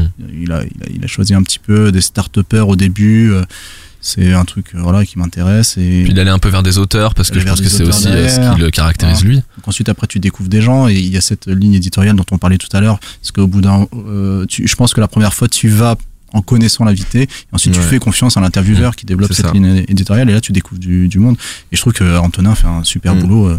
Je pense que ouais, c'est la référence aujourd'hui sur le, en podcast euh, selon mes goûts. Quoi. Ouais, puis une fois que tu as, cette, cette confiance, tu vas les yeux fermés, quoi. Et, ça, c'est, euh, et tu prends tes habitudes. Et toi, Ça. Pierre, alors Bah, c'est ça pour aussi ça que bah ouais, moi c'est ça aussi. Et en fait, moi ce qui, ouais, ce qui m'intéresse surtout, c'est euh, en fait c'est l'axe qu'il a pris, quoi, qui est l'axe de la créativité. Et parce que tu te rends compte qu'au final, euh, être créatif, c'est c'est beaucoup de corps de métier qui euh, qui sont concernés. Et, euh, et c'est intéressant aussi pour euh, Enfin, être créatif dans ton métier, c'est intéressant de savoir un peu comment pensent les autres euh, avec euh, peut-être un, un autre format, un autre machin. Et c'est non, mais c'est vraiment ça qui m'intéresse. Quoi. Omar. Et ouais, juste une petite mention parce que chez euh, Nouvelles Écoutes, il y avait un podcast. Enfin, il y a toujours un podcast sur le foot, un peu euh, L'enquête. Ah oui, voilà, l'enquête, l'enquête, ouais. qui pour le coup faisait aussi des super interviews. J'ai pas écouté depuis que Mais qui a changé voilà, d'animateur. hein. d'intervenant. Ouais. Avant c'était euh, Smaïn, j'ai oublié son nom. Enfin, et j'ai trouvé euh, ces, ces interviews assez intéressantes parce qu'effectivement, euh, on parlait du format, on avait des intervenants qui pouvaient parler sur la longueur, euh, de choses personnelles, et etc. il y avait un truc un petit peu peut-être comme dans Bouffon euh, où c'était on approche un sport mais Mm. pas par l'angle Tout à fait. habituel, on l'approche plutôt par les coulisses On et par les, les protagonistes indirects quoi. Ça, c'est nouvelles écoutes, ça. Ils approchent. Pardon. Non mais c'est vrai, il y, a- y a une patte. mais il y a aussi, ils arrivent toujours à, je trouve, à passer de, enfin, un angle toujours Ouais, euh, ouais. différent. Mm.